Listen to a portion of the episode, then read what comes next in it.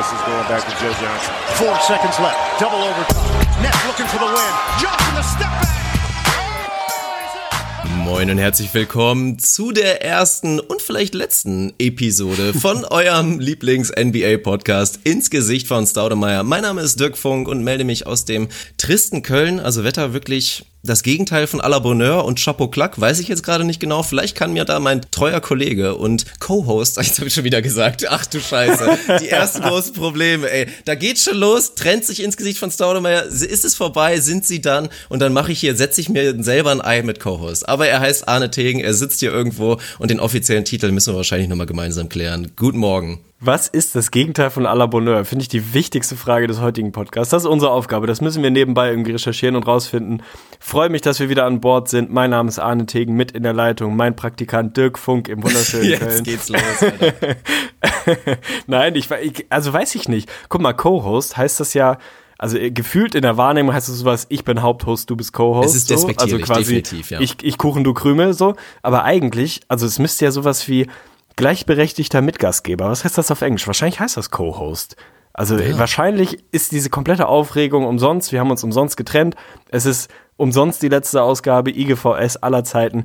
Ich weiß auch nicht. Ich freue mich auf jeden Fall, dass wir am Start sind. Warum du Guten Morgen gesagt hast, sagt, glaube ich, mehr über deinen Lebensstil als über meinen. Es ist 18.32 Uhr auf dem Dienstag. Ich freue mich, dass ich dich in der Leitung habe.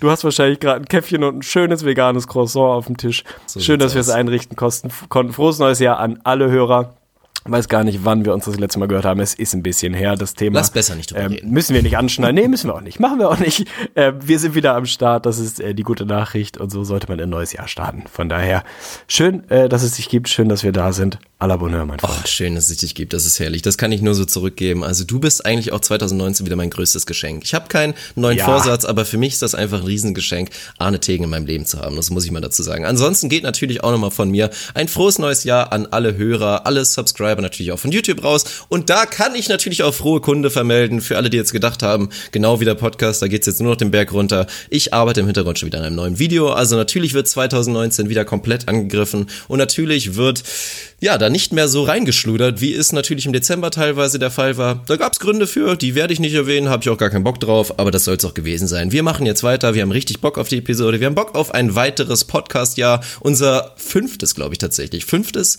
ja, fünftes Podcast-Jahr, das ist schon echt richtig krank und wir fangen einfach mal ganz klassisch an. Also es ist tatsächlich Halbzeit. Es ist Halbzeit in der NBA, zumindest bei manchen Teams, also zumindest die San Antonio Spurs haben tatsächlich schon 41, muss man sich auch der Zunge nochmal zergehen lassen, Regular Regular-Season-Spiele absolviert. Und was macht man so in der Hälfte der Saison? Ja, man verteilt eventuell mal ein paar Mid-Season-Awards. Das wollen wir später noch ein bisschen machen und vorher, ja, da werden wir noch mal ein paar Häppchen an News noch mal ein bisschen durchgehen, um auch für uns ein bisschen wieder reinzukommen in das ganze Business hier. Aber ich denke, das sollte laufen, oder?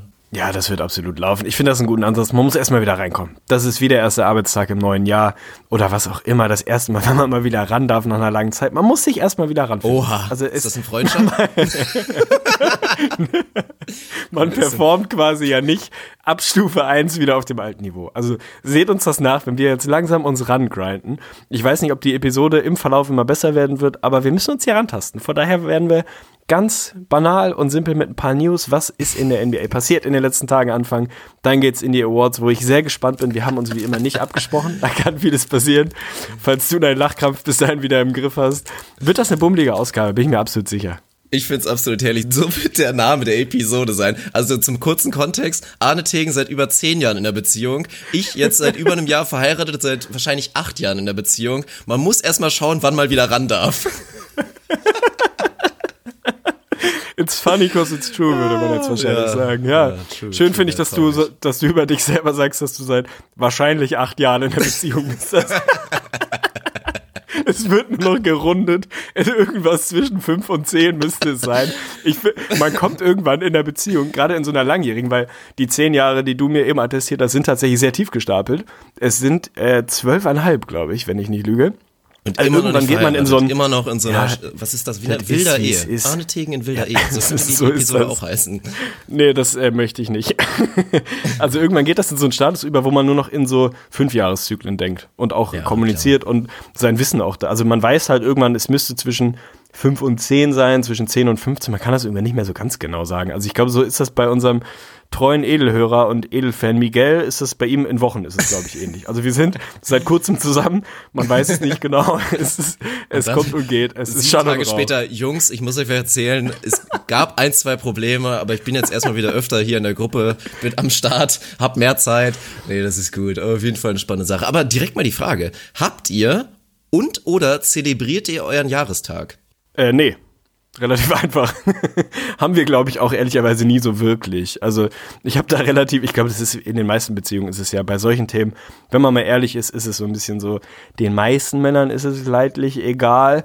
Viele Frauen, die ich so kenne, finden es ganz nett, wenn es eine kleine Aufmerksamkeit gibt. Männern ist sowas echt, es ist doch wirklich egal, so, weiß ich nicht. Von daher habe ich da relativ früh den Stecker gezogen und gesagt, so, erwarte von mir nicht, dass ich da irgendwie groß emotional werde und das haben wir bisher, glaube ich, auch so durchgezogen. Die letzten Jahre sowieso schon nicht mehr. In den ersten Jahren vielleicht mal so ein bisschen, vielleicht gab es eine kleine Aufmerksamkeit.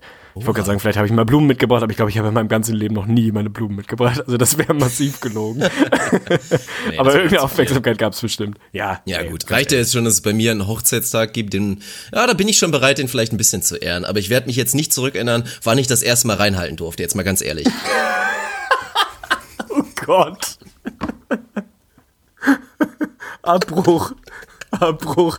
FSK 25. Ah, Hilfe. Ja, ja schön, steigen wir doch einfach mal in die News ein. In die, in die NBA News. Die Überleitung ist da.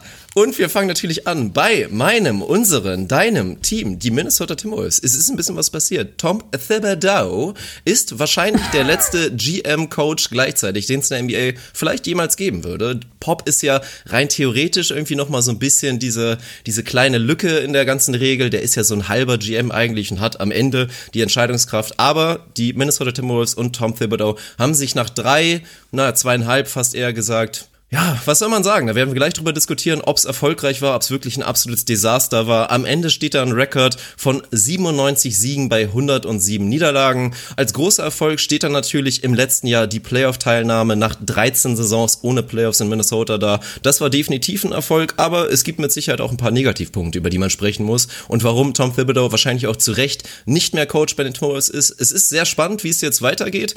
Gibt erstmal einen Interimstrainer, da werden wir auch nochmal drüber reden später, ob es da eine reelle Chance für den jungen Mann gibt, weil Ryan Saunders, der Sohn von dem fast schon legendären Timberwolves Trainer, der zweimal zu zwei verschiedenen Perioden bei den Timberwolves Trainer war, erst 32 ist, wirklich. Von Flip Saunders, der Sohn. Von daher sehr, sehr spannend. Also ich glaube, da glaube ich auch ein Stat zu. Das ist, weiß ich gar nicht, wie viele, 67 Spieler in der Liga gibt. Oder viel mehr wahrscheinlich noch, die wirklich wesentlich älter sind. Aber das ist ganz, ganz spannend. Fred Heuberg könnte wahrscheinlich wieder der Nachfolger von Tim Thibodeau sein. Darüber werden wir auch reden. Aber fassen wir es mal kurz zusammen. Deine Periode mit Tom Thibodeau war ein bisschen kürzer, weil es für dich erst mit Jimmy Butler losging. Was nimmst du weg aus der ganzen Geschichte?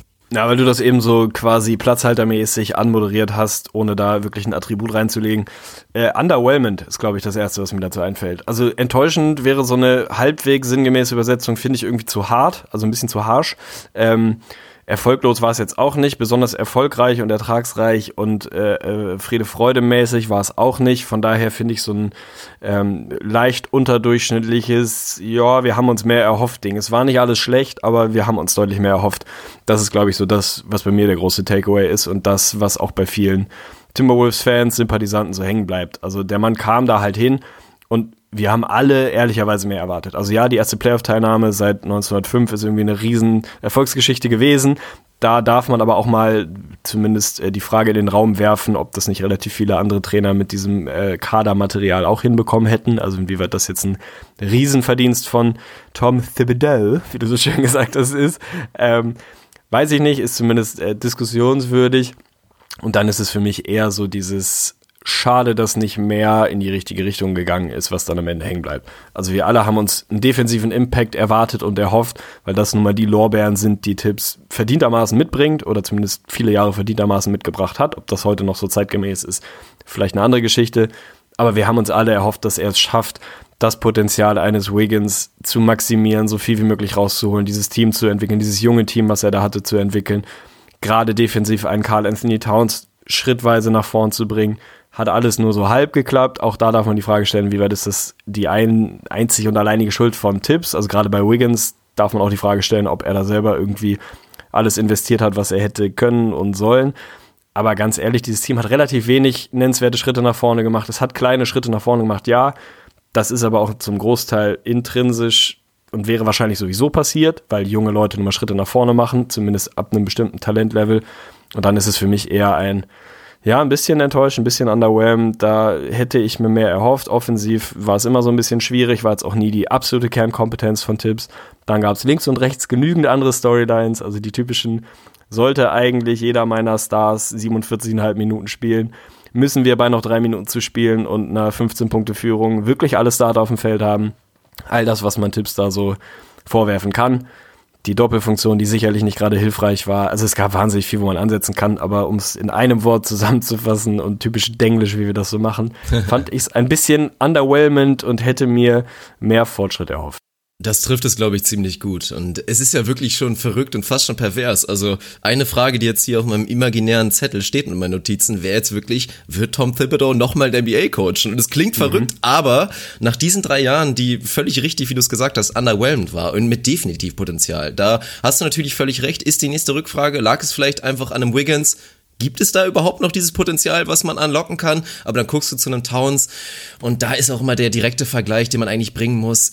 Also stell dir einen Towns unter Mike Malone vor, der genauso florieren darf in einem System, was auf ihn zugeschnitten ist, wie Nikola Jokic und kann dann vielleicht ein Towns nicht noch weiter in seiner Entwicklung sein, als er es gerade ist. Da würden, glaube ich, die meisten antworten, müsste eigentlich schon sein und das ist mit Sicherheit eine, eines der großen Probleme, was es gab. Also für mich bleibt eigentlich die Überschrift, Thibodeau war einfach zu stur. Das hat man an vielen Fronten gesehen. Erstmal das fehlende Commitment, sich so ein bisschen auf die jüngeren Spieler einzulassen. Man hat es immer wieder gesehen, die Timber Puppies waren halt immer so ein bisschen das, das Stiefkind im Vergleich zu den Timber Bulls, die dann immer wieder zugeholt wurden, sei es ein, sei es ein Taj Gibson oder natürlich auch noch die vielen anderen Kandidaten, Aaron Brooks, letztendlich Derrick Rose, die alle wieder bei den Wolves gelandet sind und da einfach zu schnell also den Draht überhaupt nicht zu finden mit seinem designierten Franchise-Player, der Carl Anthony Towns ja ohne Frage ist. Wir sind uns immer noch uneinig, ob er jemals mal ein MVP-Kaliber sein kann oder überhaupt mal wirklich ein richtiger Superstar sein kann. Da ist die letzte Messe noch nicht gelesen, aber das ist so die ganze Geschichte. Aber um dann auch mal drauf zurückzukommen, verrückt sowas zu sagen über einen Coach, der noch vor, es ist gar nicht so lange her, vor gefühlt zehn Jahren die NBA revolutioniert hat. Vor allen Dingen mit seinen Defensive Schemes, aber der es auch wieder Thema Stur einfach nicht geschafft hat, als Trainer sich zu adaptieren adaptieren. Natürlich an dieses sich immer weiter modernisierende System der NBA. Da reden wir natürlich vor allen Dingen über die Dreierlinie. Die Timberwolves immer ein Team, was erstmal selber viel zu wenig Dreier genommen hat. Das Material war auch nicht unbedingt da, was natürlich auch wieder auf Thibodeau als GM wieder zurückgeht, aber auch genauso schlimm und genauso wenig die Gegner eigentlich von der Dreilinie weghalten konnte. Also da Thibs einfach bei seinem alten System geblieben und es hat immer wieder Dreier geregnet bei den Gegnern der Timberwolves und so war der Erfolg dann auch ein bisschen limitiert. Und so muss man sagen, ja, zu rechter Schluss du kannst gerne nochmal dazu antworten, ob du selber auch ein bisschen Zweifel hast, was Thibodeau angeht. Und dann würde ich sagen, gucken wir mal ein bisschen in die Zukunft der Timberwolves und was da auf uns wartet. Ja, also ich glaube, so ein langer Leitartikel in einer deutschen Basketballzeitschrift würde wahrscheinlich die Sturheit des Tom T. Punkt heißen und da kann man sich wahnsinnig lange zu auslassen.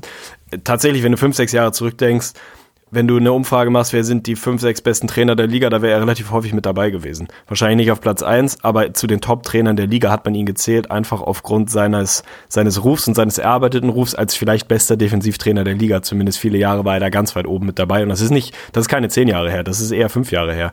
Also total verrückt. Hat sich ein bisschen überlebt, glaube ich, das System.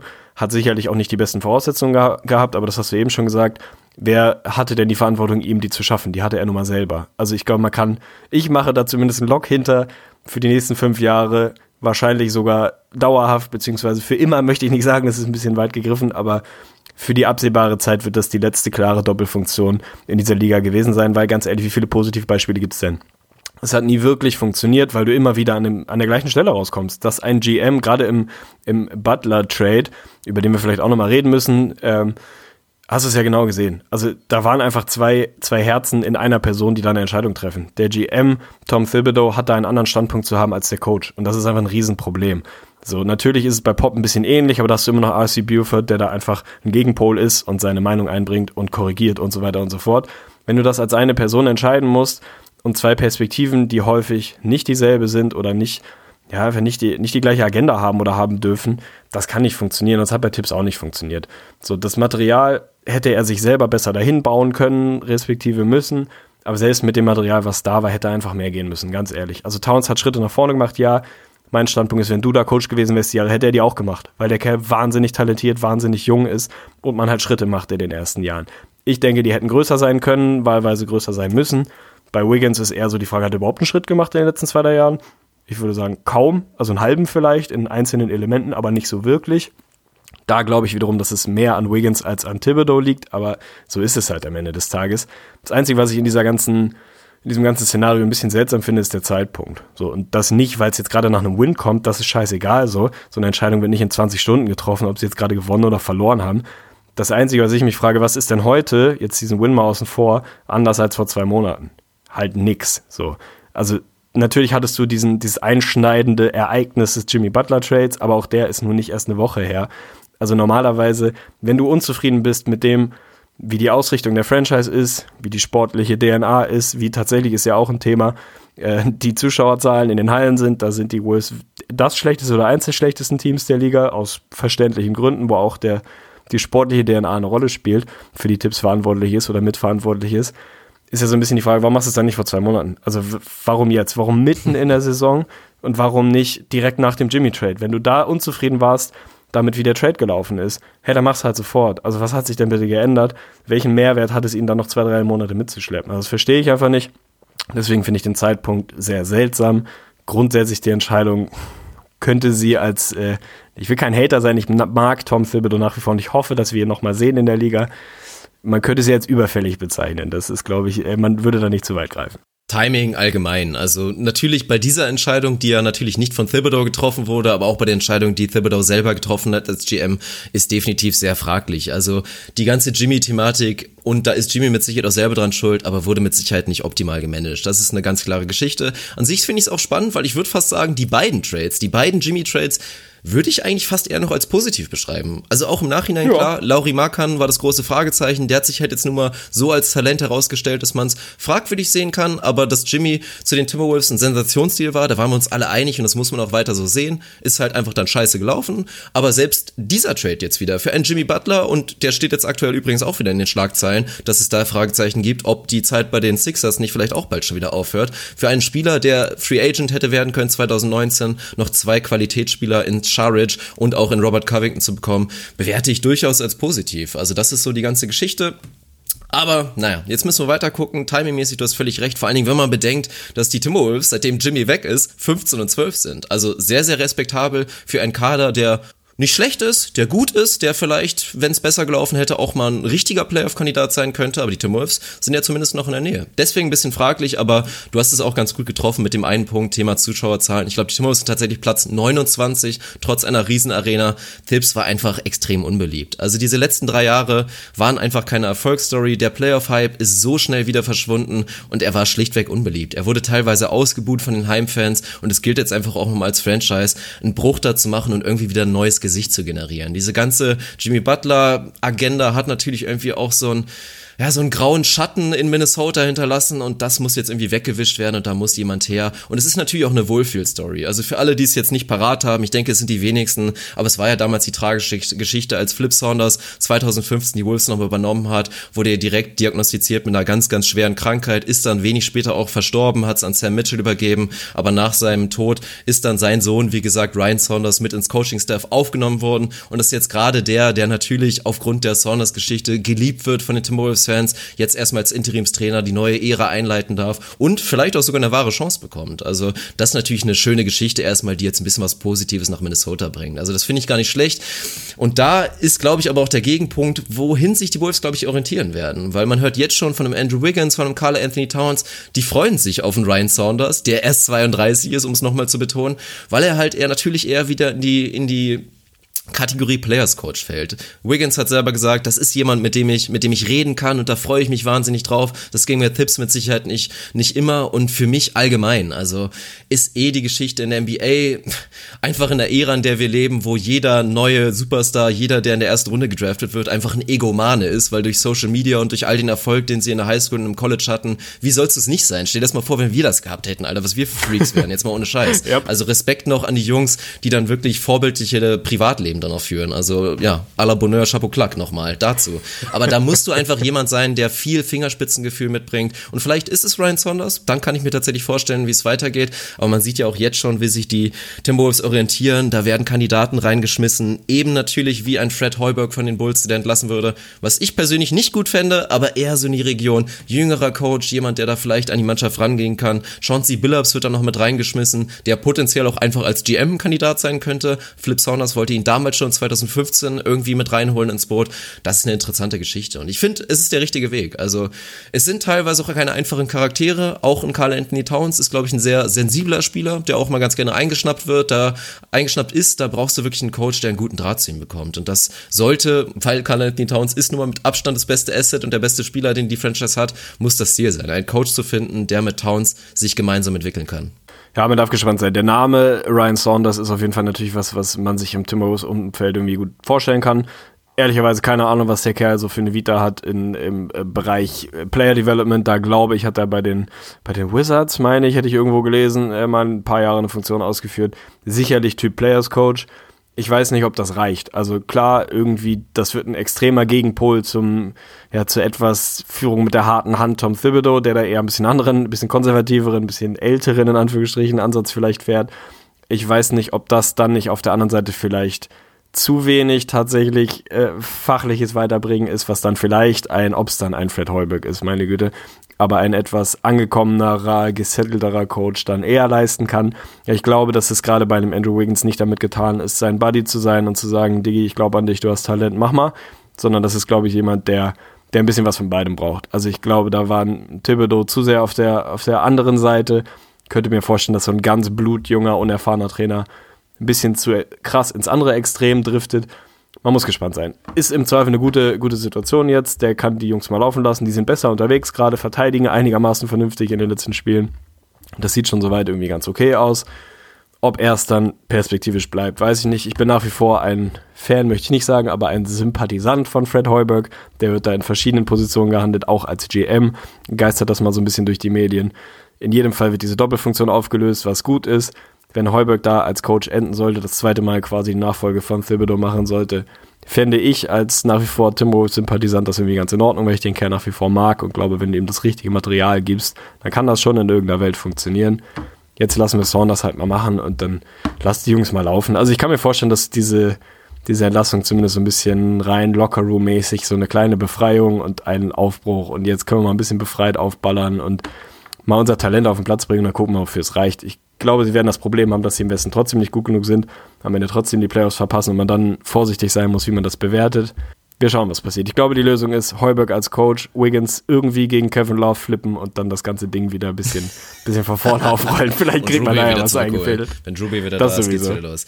Nee, also für mich ist das ein ganz klares Zeichen, dass die Wolves selber absolut nicht daran glauben, dass sie in die Playoffs kommen werden. Weil für mich ist das so ein Gamble. Es gibt dieses Restszenario, vielleicht dieser junge Coach, der einfach jetzt eine überragende Stimmung, während sich Arne ein Bier aufmacht im Hintergrund, kreiert in der Mannschaft, dass dann auf einmal der Erfolg kommt und die Wolves trotzdem reinrutschen. Das wäre eine absolute Sensation. Natürlich mit dieser ganzen Storyline mit diesem jungen Coach und dann kannst du gucken, wie es weitergeht. Aber ansonsten ist es vielleicht dieses eine nochmal Transition hier und es ist ja, es fühlt sich jetzt fast schon wieder wie ein Rebuild an. Aber die Wolves sind ein echtes Team mit eigentlich einem echten Star oder sollte er zumindest sein in Towns, der bald genauso wie ein Typ Devin Booker eigentlich mal Erfolg haben sollte. Und dann bin ich gespannt, in welche Richtung es geht. Also ich fand Heuberg überhaupt nicht gut. Ich finde, da muss man einfach mal ganz nüchtern drauf gucken. Inwiefern ist die Situation bei den Wolves anders als bei den Bulls? Die Wolves sind vielleicht Weiß ich gar nicht. Haben wir letztens eigentlich noch vor einer Weile drüber diskutiert, wer das beste Material hat, welches Team. Aber ich meine, es ist doch eine ähnliche Situation. Es ist ein nicht etablierter Lockerroom mit vielen jungen Spielern und Heuberg hat es nicht geschafft bei den Bulls. Von daher würde ich es einfach nicht machen und da lieber ein bisschen was riskieren. Also für mich, gerade die Wolves, die jetzt davon auf jeden Fall profitieren würden, einfach mal ein bisschen positive Schlagzeilen zu machen oder überhaupt Schlagzeilen, nimm doch einfach mal Becky Hammond. Gib Becky Hammond der ersten Frau als Safe, Headcoach wollte ich gerade sagen. Gib der doch einfach mal eine Chance. Man hört nur Großartiges von der, die macht scheinbar einen super Job im Coaching-Staff der San Antonio Spurs, das auch schon wirklich länger und die ist schon bei mehreren Teams mal so grob im Gespräch gewesen, aber genug Teams hatten scheinbar dann noch ein bisschen Angst, diese Grenze zu überschreiten, aber für die Wolves, meiner Meinung nach, wäre es absolut perfekt. Unterschreibe ich zu. Fred Heuberg noch ein Satz. Ich verstehe die Kritik und ich finde sie in großen Teilen auch berechtigt. Für mich steht über dieser ganzen Heuberg-Bulls-Thematik immer noch so ein bisschen dieses, wenn du jemand nur vier Chaos-Thematik im Front Die sowieso. Einfach Die sowieso, aber auch so dieses Ding, wenn du jemandem nur vier Würfel gibst, erwartet nicht, dass er einen Kniffel würfelt. So, also du kannst halt nicht erwarten, dass das 100% funktioniert, wenn das Material über viele, viele Jahre so gar nicht zu dem passt, wofür dieser Mann bekannt ist. Das nimmt ihn nicht komplett aus der Verantwortung. Er hat auch mit besserem Material relativ wenig draus, draus gemacht. Aber wenn ich mal so quer durchs, durch den Core des Rosters gucke, dann ist das bei den Wolves zumindest theoretisch ein verhältnismäßig junges, athletisches, bewegliches Team mit einem Towns, einem Wiggins, einem Covington, einem, weiß ich nicht, Sharridge und vielleicht einem Tyus Jones, wo ich mir schon vorstellen kann, dass ein Heuberg damit besser zurechtkommt als mit D-Wade, Rajon Rondo und Jimmy Butler. So. Mehr das erste Jahr war auch nicht mehr. Da sind wir uns einig. Aber ich rede jetzt ja, wirklich rein vom letzten Jahr. Ja, natürlich hätte er danach mehr rausholen müssen. Da gab es dann wiederum andere Probleme. Ich würde ihn dann niemals aus der Verantwortung komplett nehmen. Ich habe nur so ein bisschen das Gefühl, man tut ihm da auch ein bisschen Unrecht. So, wenn ich jemandem ein Scheißblatt beim Poker gebe, dann wird er nicht viel rausholen. Bei Becky Hammond bin ich 100% an Bord. Also das ist, ich finde, überfällig. Nach allem, was man hört und liest über die Dame, hat die Ahnung ohne Ende, hat unter dem Besten aller Zeiten vermeintlich gelernt ist in einem Alter, wo sie genug Erfahrung hat, wo es einfach auch mal im Jahr 2019 an der Zeit ist, jemanden in so eine tragende Position zu bringen. Ich weiß nicht, ob die Timberwolves da die Franchise sind, die progressiv genug ist oder mutig genug ist, das tatsächlich zu machen. Ich bezweifle es. Die Frau wird früher oder später sicherlich mal eine Coaching-Position, eine Head-Coaching-Position bekommen. Ist auch überfällig, weil ganz ehrlich so, es ist halt, es ist einfach wirklich an der Zeit so. Es sollte einfach keine Rolle spielen, ob ich einen Schwanz habe oder nicht, wenn ich ein NBA-Coach sein kann. Wenn ich alles mitbringe, um einer zu sein und original, wenn man sich mal ein bisschen auch umguckt, wer sonst in der Liga so eine Head-Coaching-Position hat oder die letzten Jahre hatte, kannst du mir nicht erzählen, dass die Jungs teilweise qualifizierter sind als eine Becky Hammond. Die haben einfach nur einen Pimmel und sie nicht und das ist bisher das Problem. Von daher finde ich, ist es an der Zeit. Ich glaube nicht, dass die Wolves mutig genug sein werden, es zu machen, aber vielleicht überraschen sie mich ausnahmsweise. Ja, also ich bin auch sehr, sehr gespannt. Die Wolves allgemein nach wie vor eine der großen Wundertüten der Liga. Also theoretisch flexibel und theoretisch eigentlich auch eine ganz gute Zukunft, rosig, aber andererseits könnte man auch fast sagen, ein bisschen negativ eingestellt, dass Andrew Wiggins jetzt schon zu den schlimmsten Verträgen der nächsten fünf Jahren gehören wird. Also das ist natürlich auch so eine schwierige Geschichte. Aber wir bleiben natürlich weiter am Ball. Und ansonsten gehen wir noch mal ein bisschen weiter zu ein, zwei Kleinkram-Geschichten. Wir können uns freuen oder alle Deutschen, die sich freuen, wenn deutsche Spieler in der NBA sind, soll es ja natürlich geben. Paul Zipser wird wahrscheinlich, Paul Dennis Zipser natürlich, wird wahrscheinlich seine zweite Chance bekommen. Die Brooklyn Nets planen wohl, ihm einen Two-Way-Vertrag anzubieten. Also ja, ein junges Team, dynamisches Team. Kann ich mir vorstellen, dass es vielleicht auch ein bisschen besser passen könnte, genau wie es undankbar für Heuberg damals war. Vielleicht war es auch ein bisschen undankbar für Paul Zipser in so einem verrückten Bulls-Team. Also mal schauen. Also schön zu sehen, schön für ihn, dass er die nächste Chance bekommt. Ob es klappen wird, ja, weiß ich jetzt nicht, ob du da eine Prognose geben willst. Eine Prognose will ich mir da nicht anmaßen. Ich finde es tendenziell erstmal schön, dass er wieder eine Chance kriegt. Und gerade diese Two-Way-Deals finde ich auch sinnvoller, als sie häufig so in der, in der öffentlichen Rezeption bei rumkommen. Das ist gerade für, für einen Jungen wie ihn, ist das doch eine sinnvolle Geschichte. Ist nicht Chris Fleming auch immer noch Assistant Coach bei den Nets? Ich meine, vielleicht ist das Brainfart das des Tages, sein, ja. ich meine, er ist da noch eingestellt. Das schadet vermutlich auch nicht. Die Nets irgendwie ein Team, was was ich geil finde, was sich so ein bisschen in mein Herz gespielt hat, sind gerade, glaube ich, sogar Achter, also haben legitime Playoff-Chancen im Osten. Ob das für seine Aussichten da jetzt gut oder schlecht ist, steht auf einem anderen Blatt.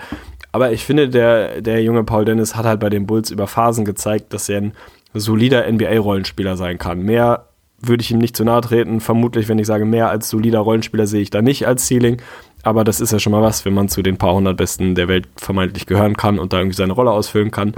Kann mir vorstellen, dass es bei den Nets ihm entgegenkommen kann so ein relativ bewegliches, flexibles System, nicht so Superstar-heavy. Da kannst du halt auch mal deinen dein Impact von der Bank in einer dezimierten Rolle haben. Ist ein, ein Team, was die letzten Jahre immer mal wieder Jungs hervorgebracht hat, die auf einmal eine größere Rolle bekommen, als man es vor ein, zwei Jahren gedacht hätte.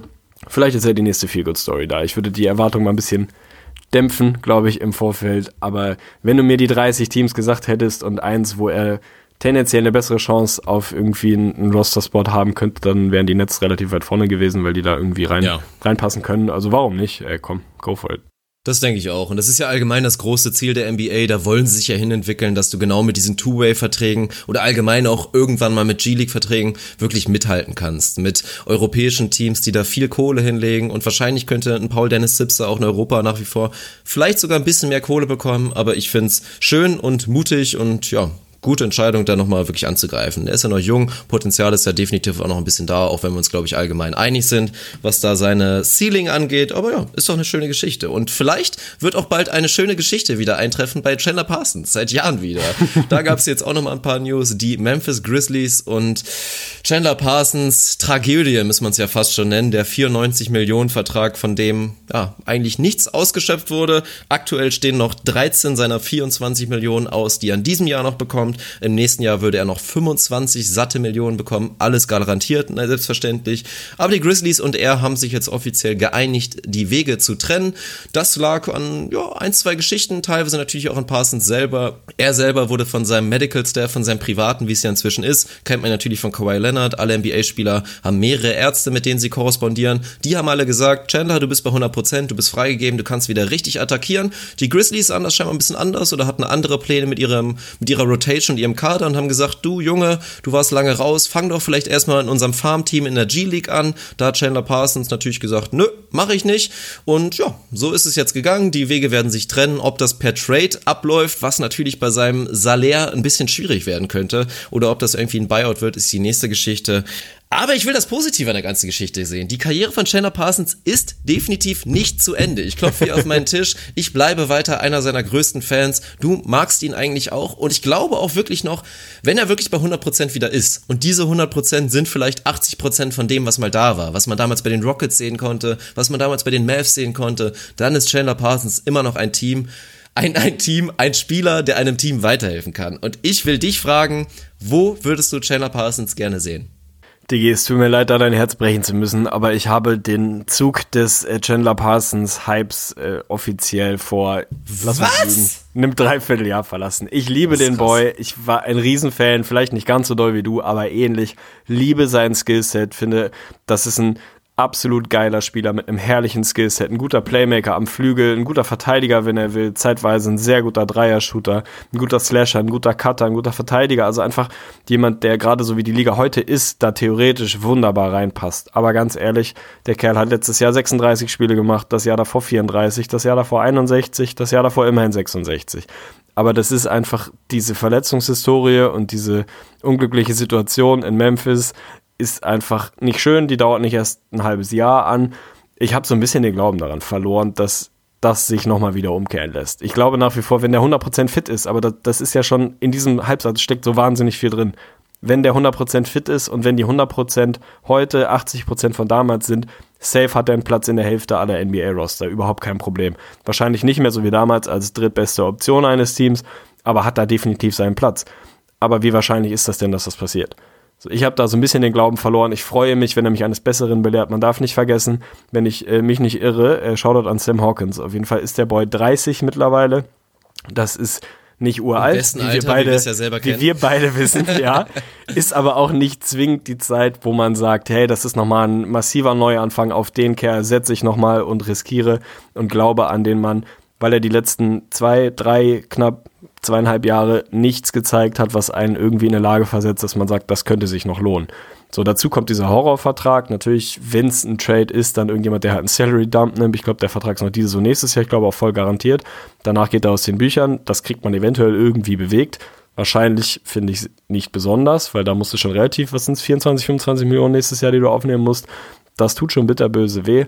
Und sportlich, ich glaube nicht, dass es noch viele GMs gibt und Coaches gibt in der Liga, die sagen, yo, ich glaube an den Jungen, auch wenn er 30 ist, auch wenn die letzten zwei Jahre scheiße waren, da ist noch ausreichend guter Basketball im Tank, dass ich mir den reinhole, weil er dafür nicht mehr jung genug ist. Wenn er 25 wäre, würde ich sagen, safe, 100 pro, alles easy. Der ist mittlerweile 30. I'm sorry, ich glaube nicht mehr dran. Ich wünsche mir, dass er mich eines Besseren bläht, dass du in einem halben Jahr hier sitzen kannst und sagen kannst, Diggi, ich hab's dir gesagt. Aktuell, ich kann's nicht machen. Krass, okay. Also das ist, bin ich natürlich gedauert, aber ich glaube fest daran, dass wir ihn nochmal sehen werden. Also Trade wäre schwierig und wäre auch nicht meine favorisierte Option, weil das wäre dann natürlich auch eher ein Team, die ihn dann aufnimmt als Vertrag und ihn dann vielleicht auch irgendwann wieder ausbezahlen will, aber aufs Abstellgleis sitzt. Also ich hoffe und würde mir wünschen, dass die Grizzlies, auch wenn es natürlich ein bisschen wehtut, weil die Grizzlies denken natürlich auch in die Zukunft, vielleicht irgendwie ein Buyout mit ihm finden und er dann für ein Appel und ein Ei dann irgendwo anders anheuern kann und dann werden das Aber dann gib du mir doch mal das Team. Machen. Dann ja, gib mir doch mal das gewünschte Team. Ich hab da ein paar drauf, aber du hast es doch eben natürlich. schon selber gesagt. Chandler Parsons war ja sogar in seiner Prime, und erinnern wir uns nochmal zurück, also ich möchte auch nochmal für alle, die jetzt vielleicht auch erst seit kurzem die NBA verfolgen, schaut euch bitte nochmal das YouTube-Video an, als Chandler Parsons für die Houston Rockets, nachdem er in der ersten Halbzeit einfach gar nichts getroffen hat, in der zweiten Halbzeit gegen die Memphis Grizzlies einfach zehn Dreier in Folge reinknallt, in einer Halbzeit. Unglaublich, wirklich. Und auch bei den Dallas Mavericks, das Highlight-Tape aus dieser Saison, der Typ ist einfach ein genialer Basketballer und war in, sogar teilweise in der Zeit ein bisschen bisschen voraus. Also wirklich als Stretch-Vierer ist er eigentlich der perfekte Mann auf dieser Position zwischen der Liga. Und wenn er seine Athletik nur annähernd wieder zurückgewinnen könnte, wäre er ein interessanter Mann. Dann kann ich es mir natürlich super vorstellen in so einem System. Nicht nur, weil da auch viele andere weiße Spieler sind bei den Utah Jazz, einfach in so einer Free-Flowing Offense mit einem Parsons, der ja wirklich als Ballhändler gezeigt hat, dass er da viel Verantwortung übernehmen kann. Selbst bei den Timberwolves als große Alternative zu jetzt diesem klassischen System mit einem Taj Gibson als nicht stretchender Vierer, so, das könnte ich mir super vorstellen. Aber da können wir viele Teams durchgehen, in, bei denen theoretisch ein Chandler Parsons reinpassen würde. Ich mag deinen Glauben daran. Ich supporte das, also indirekt, indem ich dich in deinem Glauben daran supporte und hoffe, dass das irgendwie noch funktioniert. Wie du gesagt, glaubst, seine Karriere ist zu nicht. Ende. Das will ich jetzt mal kurz hier verbuchen. Was heißt denn, seine Karriere ist zu Ende? Natürlich ist seine Karriere nicht zu Ende. Aber ich glaube nicht, dass wir Chandler Parsons. Ah, wie formuliere ich das, damit ich das nicht richtig um die Ohren kriege? Ich sehe schon jetzt hier Cut und dann Schnitt sechs Monate vorgespult, wie du diese Soundsequenz hier rein äh, spielst. Ich glaube nicht, dass wir Chandler Parsons in der NBA noch einmal in einer, nennen wir es, tragenden Rolle einer NBA-Franchise sehen werden. Und tragende Rolle darf auch sowas wie Six-Man oder was auch immer sein. Ich glaube, dass die Zeiten eines Chandler Parsons als Spieler, der wirklich einen, einen legitimen Unterschied für dein Team machen kann, vorbei sind. Ja, leider. Sehr vernünftig, möchte ich aber natürlich trotzdem nicht wahrhaben. So können wir es beenden. Finde ich gut. ja, finde ich gut. Dann lass uns doch mal die Transition schaffen, es sei denn, du hast noch so ein Mini-Thema offen in Richtung nö, NBA nö, nö, wir können es machen, wir können es machen. Ja, sehr stabil. Du hast es vorhin schon gesagt, es ist ungefähr Halbzeit. Natürlich, äh, All-Star-Game ist nicht mehr ewig weit weg und so langsam aber sicher hat man, glaube ich, eine ausreichend große Sample-Size, um die Awards Stand heute mal so ein bisschen verteilen zu können. Das heißt nicht, also für mich zumindest heißt das nicht, dass ich glaube, dass das am Ende der Saison das Voting sein wird oder wie auch immer. Für mich heißt das, mach heute einen Cut, die Liga macht zu, wir vergeben die Awards. Wie würde ich sie Stand heute vergeben? Ich nehme mal an, so hast du das auch verstanden. Wir haben die klassischen Awards gemacht, wir haben All-NBA und was weiß ich, Second, Third, Rookie, Defense bei Westwind-Team haben wir weggelassen, aber die klassischen Awards sind am Start. Ich bin gespannt, wie wir uns unterscheiden, ob wir uns unterscheiden. Ich habe mich bei zwei bis drei Awards extrem schwer getan und so richtig. Ich kann das schon mal, also außer bei, äh, ich will nicht, nicht spoilern, aber außer bei einem Award, wo wir uns, glaube ich, einig sind, was den Rookie of the Year Stand heute betrifft, bin ich mir bei keinem, bin ich wirklich zufrieden im Sinne von, habe ich eine klare Wahl, wo ich sage, yo, fühlt sich gut an. Ich habe bei jedem anderen Award mindestens einen Konkurrenten, wo ich sagen würde, kann ich locker safe genauso vergeben. Meistens sind es eher drei bis fünf als zwei. Ist dir das ähnlich schwer gefallen? Bin ich zu 100% dabei. Es ist natürlich ein Spoiler, aber beim Rookie of the Year kann es nur eine Antwort geben. Da wird's ja, wenn überhaupt, auf den hinteren Unanimous, Plätzen ein bisschen Alter. spannend, aber eigentlich gibt's da fast auch nur drei Kandidaten, die man überhaupt erwähnen sollte. Auch wenn es eine schöne Rookie-Class ist und es auch viele Rookies gibt, die da wirklich eine Wahnsinns-Saison spielen, sind es natürlich drei große Namen, die das dominieren. Aber da werden wir später drauf kommen. Ansonsten sind spannende Entscheidungen, aber erstmal sind wir uns natürlich komplett einig. Es geht darum, die Leute für ihre Leistung bis dato einfach zu, zu ehren. Also ich bin auch bei vielen Sachen dabei, dass ich da auch wirklich sagen würde, ich glaube nicht, dass es so ausgeht, aber so werden wir trotzdem erstmal vorgehen vorgehen. Und ja, ist jetzt natürlich die Frage. Fangen wir direkt mit dem Highlight an, gehen wir direkt zum MVP oder fangen wir mit etwas kleinerem an? Ich würde sagen, du darfst vorschlagen, den ersten. Ach, das habe ich mir fast gedacht, dass das jetzt bei mir landet. äh, ist mir eigentlich, ist, ist, ist mir komplett egal. Also ich finde, Nee, ich finde, wir fangen mit einem anderen Award an. Nicht, weil ich jetzt hier irgendwie so einen künstlichen Spannungsbogen aufbauen will, aber ich möchte gerne, wenn das für dich in Ordnung ist, möchte ich anfangen mit dem Coach of the Year. Weil ich finde, das Oha. ist so ein typisches übergreifendes Thema, wo man auch tendenziell nochmal über über Teams und Überraschungsteams und so weiter und so fort spricht, äh, finde ich eigentlich einen ganz guten Anlass. Lass uns mit dem Coach of the Year Stand heute, Stand Anfang Mitte Januar 2019 anfangen.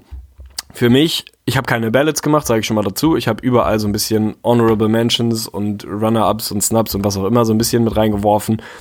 Coach of the Year sind für mich tatsächlich zwei Kandidaten, auf die das dann am Ende des Tages rausläuft. Ich nehme mal an, dass es bei dir ähnlich sein wird, könnte ich mir vorstellen, wenn ich ein Ah, wobei, wenn ich Platz 3 hätte, keine Ahnung. Unter der Kategorie Honorable Mentions würde ich vielleicht einen Billy Donovan mit reinwerfen, würde ich vielleicht sogar einen Doc Rivers mit reinwerfen. Ich weiß es nicht. Am Ende des Tages ist bei mir ein Zweikampf und es ist relativ simpel, wenn man sich die Standings anguckt. Es sind die Coaches der beiden besten Teams aktuell, der beiden besten Teams ihrer jeweiligen Conference jedenfalls.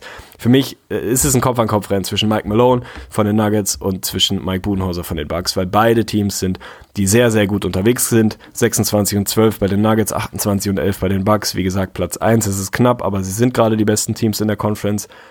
Überraschungsteam würde ich bei den Bucks nicht mehr gelten lassen, aber bei den Bucks ein klarer Schritt nach vorne und das ist so ein bisschen das Ding, was man sich die letzten zwei Jahre mindestens mal wirklich erhofft hat, diesen Schritt nach vorne.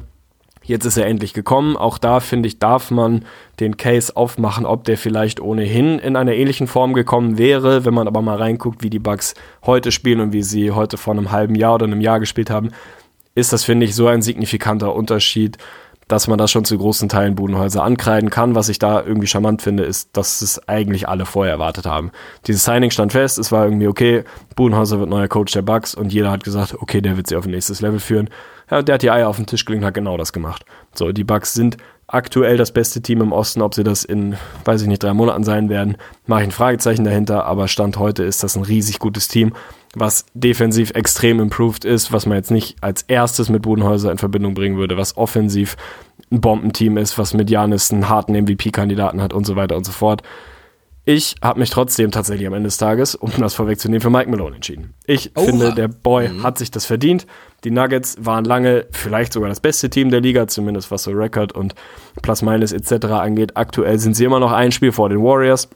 Es ist denkbar knapp, aber sie sind gerade das beste Team und bei den Nuggets finde ich eben diesen, diesen Sprung so beeindruckend, vor allem wenn man mal bedenkt, dass, ich habe es jetzt nicht weiter recherchiert, aber gefühlt haben die Bucks ungefähr ein halbes Spiel mit ihrer Starting Five gemacht.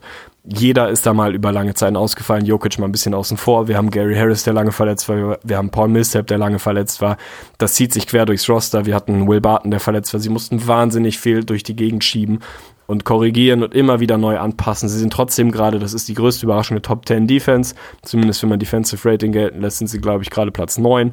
Am offensiven Ende hatten sie noch nie so die großen Probleme. Da sind sie vielleicht sogar nur in Anführungsstrichen siebter. Da hätte man sie vielleicht sogar weiter vorne gesehen. Aber ich finde, dass er es wahnsinnig gut geschafft hat, das in den Einklang zu bringen. Also zu sagen, wir müssen uns defensiv verbessern, sonst kommen wir nicht so wahnsinnig weit. Jedenfalls nicht, wenn wir auch in den Playoffs was reißen wollen dürfen aber offensiv unsere Identität, unsere Feuerstärke und das, was uns so spektakulär und schön anzusehen macht, dürfen wir nicht aufgeben. Das ist einfach ein grundsolides Team, wie gesagt, Top 10 an beiden Enden des Chords. Das kann ich eigentlich nur primär auf Mike Malone zurückführen, weil sich am Roster nicht so elementar viel geändert hat.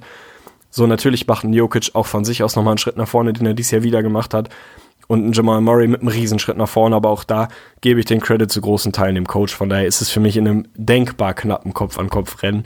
Ist es Mike Malone statt Budenhäuser? Ich finde, den kannst du safer Budenhäuser geben. Du kannst ihn von mir sogar Billy Donovan geben, aber irgendwie ist es bei mir ein Zweikampf geworden am Ende des Tages.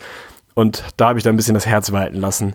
Mike Malone wurde auch immer mal wieder recht solide in die Kritik genommen und ich ja. finde, diese Redemption hat er sich jetzt verdient. Von daher mein Coach-Stand heute ist Mike Malone. Auch auf jeden Fall Lob erstmal da an die Denver Nuggets, also wirklich auch da an den Owner und ja, allgemein das Front Office, was die Geduld angeht, weil du hast völlig recht und bei den Nuggets haben wir auch in den letzten Jahren immer wieder gesagt, auch ein frustrierendes Team, weil die Nuggets haben immer bei Wochen gezeigt, was sie für ein Potenzial haben, vor allen Dingen, was sie für eine hervorragende und alles überragende Offense spielen können, aber am Ende hat es dann meistens irgendwie doch nicht gereicht, haben doch nochmal zwei, drei Wins gefehlt und dann kam doch nochmal die Losing Streak und dann war das wieder nichts mit den Playoffs, aber jetzt da weiter auf diesen Coach zu setzen, der, ja, offensichtlich sehr viel richtig macht. Also eine schöne Entscheidung. Also ich finde es erstmal eh schön, dass es zwei Mikes sind und ich bin mir auch absolut mit dir einig, dass es eigentlich ein Zweikampf sein müsste. Und ich fand, ich finde, dass beide einen überragenden Case machen. Also Mike Budenholzer, wirklich der absolute Klassiker, aber du hast alles schon richtig gesagt. Einfach ein neuer Coach, der ein Team transformiert, an die Spitze der Eastern Conference führt. Natürlich absolut klar. Und ich bin mir auch bei beiden, also ich fühle, würde mich bei beiden relativ wohlfühlen, dass sie auch am Ende der Saison richtige Kandidaten sind. Vor allen Dingen Mike Budenholzer. Also wenn ich jetzt drauf wetten müsste, müsste, glaube ich, dass Mike Budenholzer es am Ende der Saison machen wird, ja. weil ich jetzt nicht kommen sehe, dass die, dass die Bugs groß nachlassen. Da bin ich mir bei den Nuggets nicht ganz so sicher. Also ich habe immer noch ein bisschen Sorge, dass es vielleicht so eine minimale Blase ist. Also wir reden Bold Prediction, Bold Prediction. Okay, ich will eine einschieben. Nuggets kein Homecourt im Westen. Ja, also ist aus meiner Sicht ich weiß gar nicht, ob das bold ist, gesagt. aber ja, ja würde ich auf jeden Fall Stand heute Also ist aus meiner, wenn man bedenkt, natürlich haben die Nuggets sich ein kleines Polster erarbeitet, aber man darf nicht vergessen, wie gefährlich auch die Teams auf aktuell Plätzen 5, 6, 7, 8, 9, 10 bis teilweise 14 sind.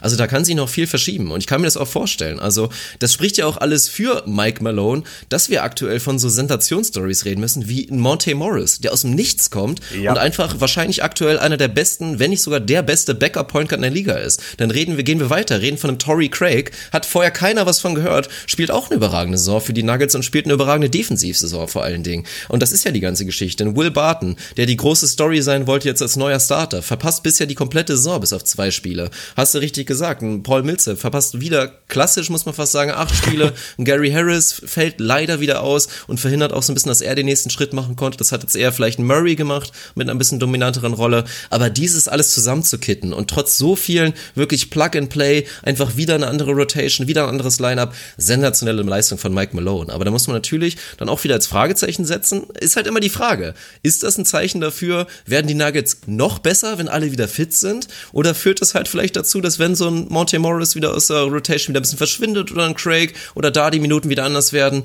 ob sich dann erstmal die, das Team auch wieder neu finden muss und vielleicht nicht mehr alles so flutscht. Also das für mich die große Thematik und deswegen würde ich auch Stand jetzt, auch wenn es mein End-Season-Pick ta tatsächlich wäre, würde ich sagen, Mike Budenhäuser aktuell mein Coach of the Year, weil ja, ganz offensichtlich, du hast es gesagt, Eier auf den Tisch war mutig, haben da schöne Entscheidungen getroffen, hat auch, habe ich letztens gehört, war er auch irgendwo beim Podcast zu Gast und hat drüber geredet, wie das so ist, im Brook Lopez dabei zuzugucken, wie er einfach 30 Footer nach 30 Footer da einfach Richtung Korb schmeißt. Aber ja, so musst du es machen. Du musst einfach deinem System vertrauen, ein bisschen Geduld haben und dann auch mal so eine 0 aus 10 Nacht von Brook Lopez einfach mal mitnehmen und bisher zahlt sich's völlig aus. Also, und Janis Antetokounmpo ist natürlich dankbar, so einen Typen dann auf einmal zu haben in seiner neuen Coaching-Station. Aber was die Bucks da bisher gemacht haben, natürlich eine großartige Geschichte. Aber, wie du schon gesagt hast, und ich überlasse dir jetzt erstmal den Vortritt, weil ja, ich habe nicht mehr so viel Luft und nicht mehr so viel Atem. ist das allgemein, also ich fand den Award jetzt nicht so spannend, aber es ist eine schöne Chance, einfach über Teams zu reden, die einfach schöne Geschichten sind. Und da habe ich, Billy Donovan hast du erzählt, der nach viel, muss auch viel einstecken, definitiv ein Kandidat ist, aber ich hätte ja auch noch ein paar andere auf der Liste. Ja, definitiv. Deswegen habe ich damit angefangen, weil das eher mal so ein Segment ist, wo man sich ein bisschen mit Überraschungs-, positiven Überraschungsteams auseinandersetzen kann. Ähm, insofern gibt's da noch eine ganze Reihe an Kandidaten, die man reinwerfen kann. Ich kann deine Wahl für Bodenhäuser komplett verstehen. Rational ist es wahrscheinlich sogar auch der richtigere Pick, wenn man so will. Ich würde auch mal Geld draufsetzen am Saisonende, dass er da wahrscheinlich den größten Case für sich hat. Da passt irgendwie alles zusammen. Der Rekord wird passen, die Conference passt, die Storyline, was nicht unwichtig ist, wird passen. Finde ich ganz schön, weil es so ein bisschen dieser, das, also wird jetzt niemandem so 100% gerecht, aber so ein bisschen dieser Mike D'Antoni, schon noch ein Mike, was ist los mit den Mikes, Alter? Das ist echt krass. Also noch ja. so, ein, so ein ähnlicher Mike D'Antoni-Move, einmal zu sagen, pass auf, ich habe eine, eine Vorstellung, eine Philosophie, die bringe ich auf den Platz und wenn die gut funktioniert, dann kann das wunderschön in Anführungsstrichen sein, sehr schön anzusehen. Wenn das nicht funktioniert, kann das auch ganz schnell mal ganz hässlich sein. Aber ich ziehe das durch. Ich glaube daran und wir machen das so. Und ich habe Brook Lopez in zwei meiner Fantasy-Ligen, insofern kriege ich das am eigenen Leib mit. Das ist schon eine, eine, echt interessante Geschichte. Also der Boy hat dann halt 15 Field Goal Attempts, wovon 13 Dreier sind und wovon 10 30 plus Feet sind. Und dann geht er halt in einer Woche, geht er viermal in Folge, trifft er sechs davon und dann trifft er die nächsten drei Wochen äh, drei Wochen stimmt nicht, ganz so, ganz so dramatisch ist es nicht, aber dann geht er halt im Spiel danach 1 aus 17 und im Spiel danach 2 aus 12. Ja, moin. Das gehört halt dazu. Das kaufst du quasi mit. Und bisher muss man sagen, der Erfolg gibt ihm zu 100% recht. Von daher kann ich das Voting gut verstehen, finde tatsächlich von den Snubs, wenn man so will, dahinter ähm, ist es für mich dann tatsächlich ein Billy Donovan, auch wegen der Story äh, Storyline-Geschichte, weil der hat richtig auf die Fresse gekriegt die letzten Jahre. In Teilen zu Recht, weil er nicht genug rausgeholt hat, war schon gefühlt sechsmal kurz vor der Entlassung und war eigentlich schon, schon mehr oder weniger raus aus der Nummer. Jetzt schafft er es aus diesem Team ein richtig, richtig gutes Team zu machen, Paul George zu einem Borderline-MVP-Kandidaten zu machen, eine bisher nicht wahnsinnig überragende, zumindest offensive Saison von Westbrook komplett zu kompensieren. Verletzungen hier und da zu kompensieren. Und die Thunder sind gerade Dritter und das komplett legitim, anderthalb Spiele hinter den Nuggets, also sind komplett in Position für Homecourt im Westen nach einem schwierigen Saisonstart. Also auch der hat für mich einen, einen riesen Shoutout und einen, einen riesen Case für sich, ist glaube ich im Moment läuft er so ein bisschen unterm Radar, einfach weil es da die Nuggets und die Bucks gibt, die, die ein bisschen vorne weglaufen. Aber wer weiß, vielleicht hat der Kerl am Ende des Jahres, wenn die Awards dann wirklich anstehen, auch seinen Case für sich. Lass die Thunder mal Zweiter werden oder was. Oder lass sie von mir aus den Westen gewinnen, ey. Also warum denn nicht? Kann locker safe passieren. Zweiter, dritter haben sie komplett im Tank und dann hat auch der einen großen Case für sich. Von daher gibt es da noch Jungs, die da reinrutschen können. Finde ich cool. Also ich finde es schön, dass wir auch mal ein bisschen über andere Kandidaten reden, weil sonst ist es halt immer dieses, ja, soll ich jetzt Steve Kerr dafür belohnen, dass die Warriors 70 Wins holen oder Popovich dafür, dass er halt der beste Coach ist oder wie auch immer. Ist doch schön, dass sich da mal zwei halbwegs neue Namen, zumindest im Fall von Mike Malone, mit in die Konversation werfen. Was willst du mehr? Und echt, die Mikes regieren die Liga, finde ich gut. ja, 100 Prozent. Aber ich habe da auch noch ein paar Kandidaten, die ich erwähnen will. Aber du sagst es gerade, Pop ist für mich eigentlich das Stichwort, mal wieder ihn da in dieses Rennen mit reinzuschmeißen. Weil nach einem guten Saisonstart und vor allen Dingen auch einem guten Saisonstart für DeMar DeRozan in seiner neuen, in seinem neuen Zuhause kam ja eigentlich schon fast wieder Zweifel auf. Dann haben die Spurs wieder zwischenzeitlich gestruggelt, sind auf den, aus den Playoffs-Plätzen rausgefallen, hatten zwischenzeitlich einen negativen Rekord. Und was steht jetzt auf einmal dann wieder da? Haben sie einen 24 und 17 Rekord, was für mich den Umständen entsprechende Sensation ist. Und das liegt teilweise an DeMar DeRozan, den man vielleicht auch später zumindest ganz borderline bei einem anderen Award hören könnte, aber vor allen Dingen, was Pop da wieder aus seiner Bank-Rotation da aktuell rauszaubert. Und da gibt es für mich nur einen anderen Vergleich in der Liga. Das ist natürlich auch ein Rick Carlisle, den du eigentlich wieder erwähnen kannst. Die Dallas Mavericks stellen eigentlich seit Jahren die verrückteste und teilweise beste Bank der Liga, obwohl es eigentlich keinen Grund dafür gibt, weil du dann ein José Juan Barrea da auf einmal rumläuft und alles rasiert. Das ist verrückt und das macht Pop da gerade schon wieder und das ist, ja, es ist borderline magisch, was er da wieder gerade macht. Wirklich voll gegen den Strich gehen, zu sagen, komm, wir scheißen auf Dreier, unsere beiden besten und natürlich Highest-Usage-Spieler nehmen eigentlich nur lange Midranger oder versuchen irgendwie ein bisschen zum Korb zu kommen und damit trotzdem noch weiter so viel Erfolg zu haben. Das muss man einfach erwähnen. Aber natürlich auch ein paar kleine andere, schönere Geschichten. Ein Kandidat vor allen Dingen, also einfach wäre jetzt auch wieder zu sagen, Nick Nurse, selbstverständlich, nicht leicht, neue Adresse, ein Starspieler, der gerade sehr im Zwielicht stand in Kawhi Leonard da mit reinzubringen, das System. Aber es läuft bei den Raptors, das kann man definitiv so sagen. Ich würde da eher noch gerne noch mal so ein bisschen über Nate McMillan reden und das für mich auch eine große Überraschung ist. Also ich habe sie bei unseren Previews, muss ich auch ehrlich zugeben, ein bisschen schlechter eingestuft. Für mich waren die Pacers ein Kandidat, die vielleicht sogar eine leichte Drop-Off-Season machen könnten. Aber dank der wahrscheinlich hervorragenden Arbeit von Nate McMillan, muss man sagen, ist das aktuell gar nicht der Fall. Und in einer Saison, in der ein Victor Oladipo auch schon einige Spiele verpasst hat und jetzt auch nicht auf diesem überragenden Niveau unterwegs ist, was er in der ersten Saisonhälfte im letzten Jahr gezeigt hat. Also Player Development, da kann man viele Sachen ansprechen, aber vor allen Dingen, was aus der Pacers Defensive geworden ist, muss man sagen, Hut ab, wirklich. Ein Miles Turner macht da, obwohl seine allgemeine Entwicklung vielleicht nach wie vor enttäuschend ist, einen riesen, riesen Schritt, dass er zu den besseren Verteidigern auf der Center-Position gehört. Und Domatis Sabonis, über den wir mit Sicherheit später auch noch reden werden, hat auch einen riesen Schritt gemacht als Verteidiger. Thaddeus Young, Thaddeus Young natürlich auch auch noch. Also ja, ganz, ganz stark, muss man sagen. Dass sich die Pacers wirklich auch unter diesen Bedingungen als Top-Team im Osten etablieren, hätte ich so nicht erwartet und von daher auch völlig verdient ist er da aktuell in der Konversation.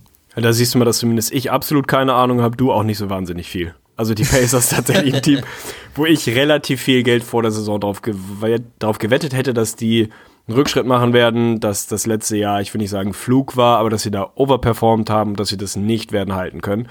Wir haben in den äh, Season Previews, in den Over-Under-Pods quasi, hatten wir sie bei 48 Wins quasi, war glaube ich so Over-Under, also 48 glatt, was einigermaßen sinnfrei war. Wir sind beide safe aufs Under gegangen.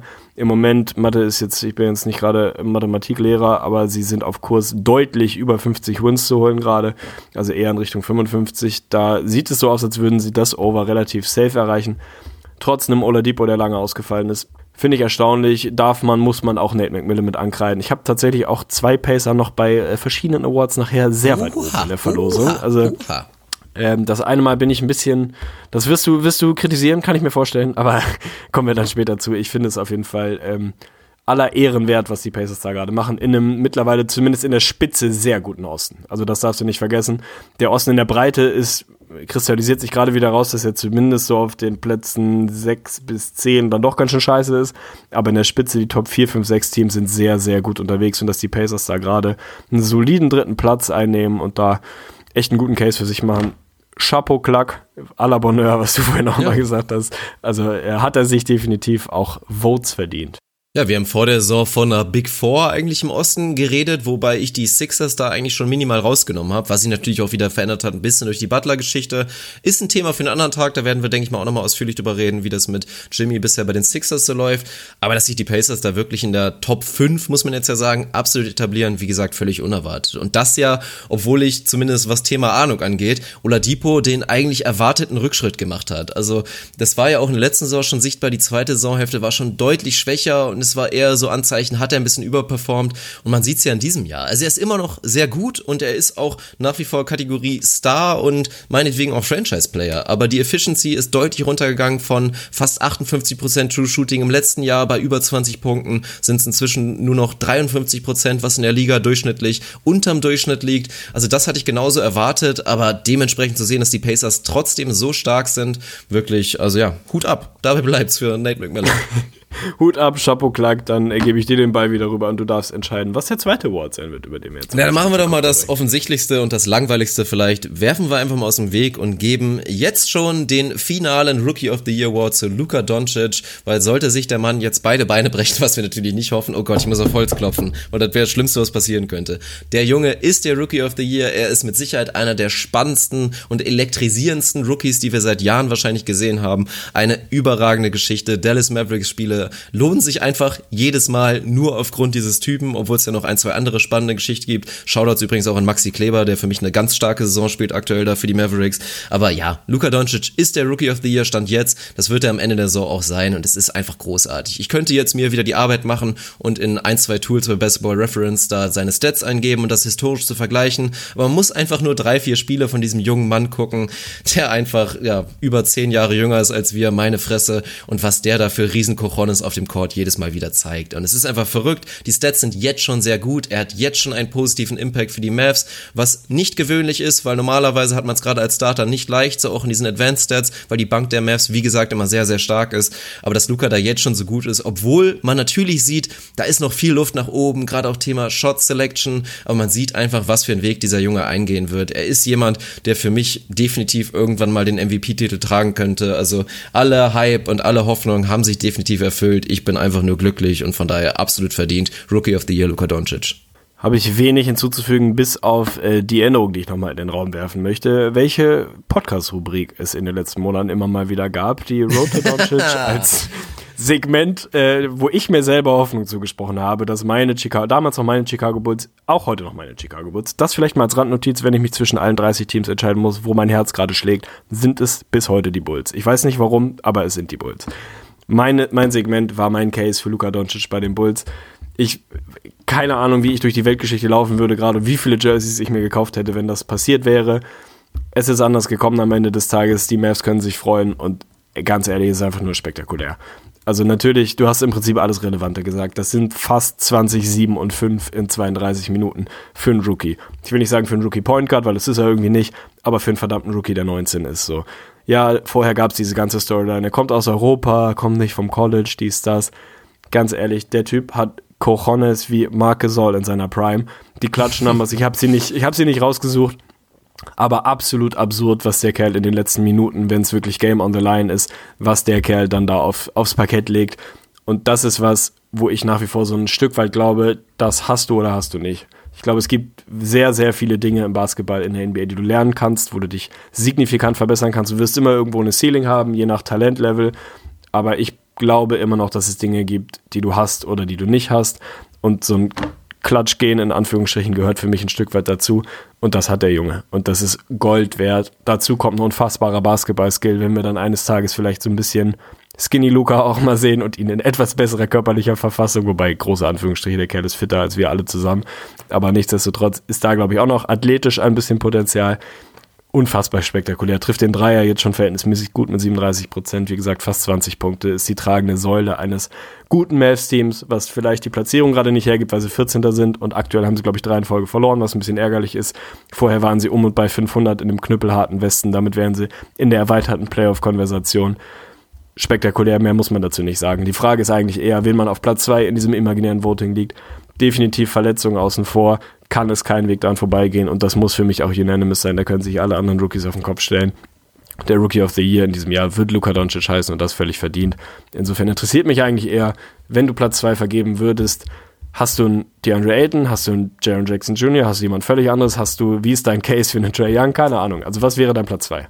Mein Platz zwei ist auch sehr, sehr deutlich tatsächlich. Und da bin ich bei einem Mann, von dem ich mir auch viel erhofft habe und wo ich auch wirklich sehr viel Positives sehe. Und auch da muss man Shoutouts geben, weil mich freut's vor allen Dingen immer, also genauso spektakulär ist zu sehen, ein Point Guard oder so Art Point Guard. Also ich meine, Doncic, ich sehe ihn schon in der Rolle und das ist auch nochmal ein Thema für einen anderen Tag.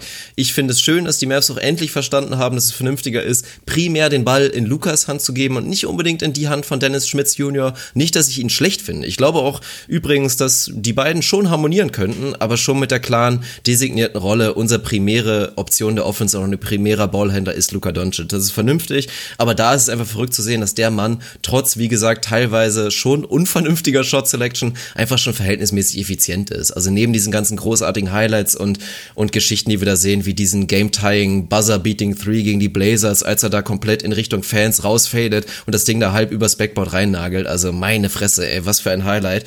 Das ist einfach verrückt. Aber genauso schön finde ich es immer zu sehen. Und das war eine, zum Beispiel eine Sache, die auch bei Embiid damals der Fall war. Einfach einen jungen Big Man zu sehen, der als Verteidiger direkt einen Impact hat, trotz, wie gesagt, dieser großen Transition vom College-Basketball zum, zum Herren, zum wirklichen NBA-Basketball. Und das ist für mich ganz klar Jaron Jackson Jr. bei den Memphis Grizzlies, der da manche sagen eigentlich gar nicht so eine gute Rolle hat, weil er sich offensiv noch nicht entfalten darf. Ich würde da fast eher gegengehen und sagen, dass ich das sehr schön gerade finde mit Jaron Jackson bei den Grizzlies.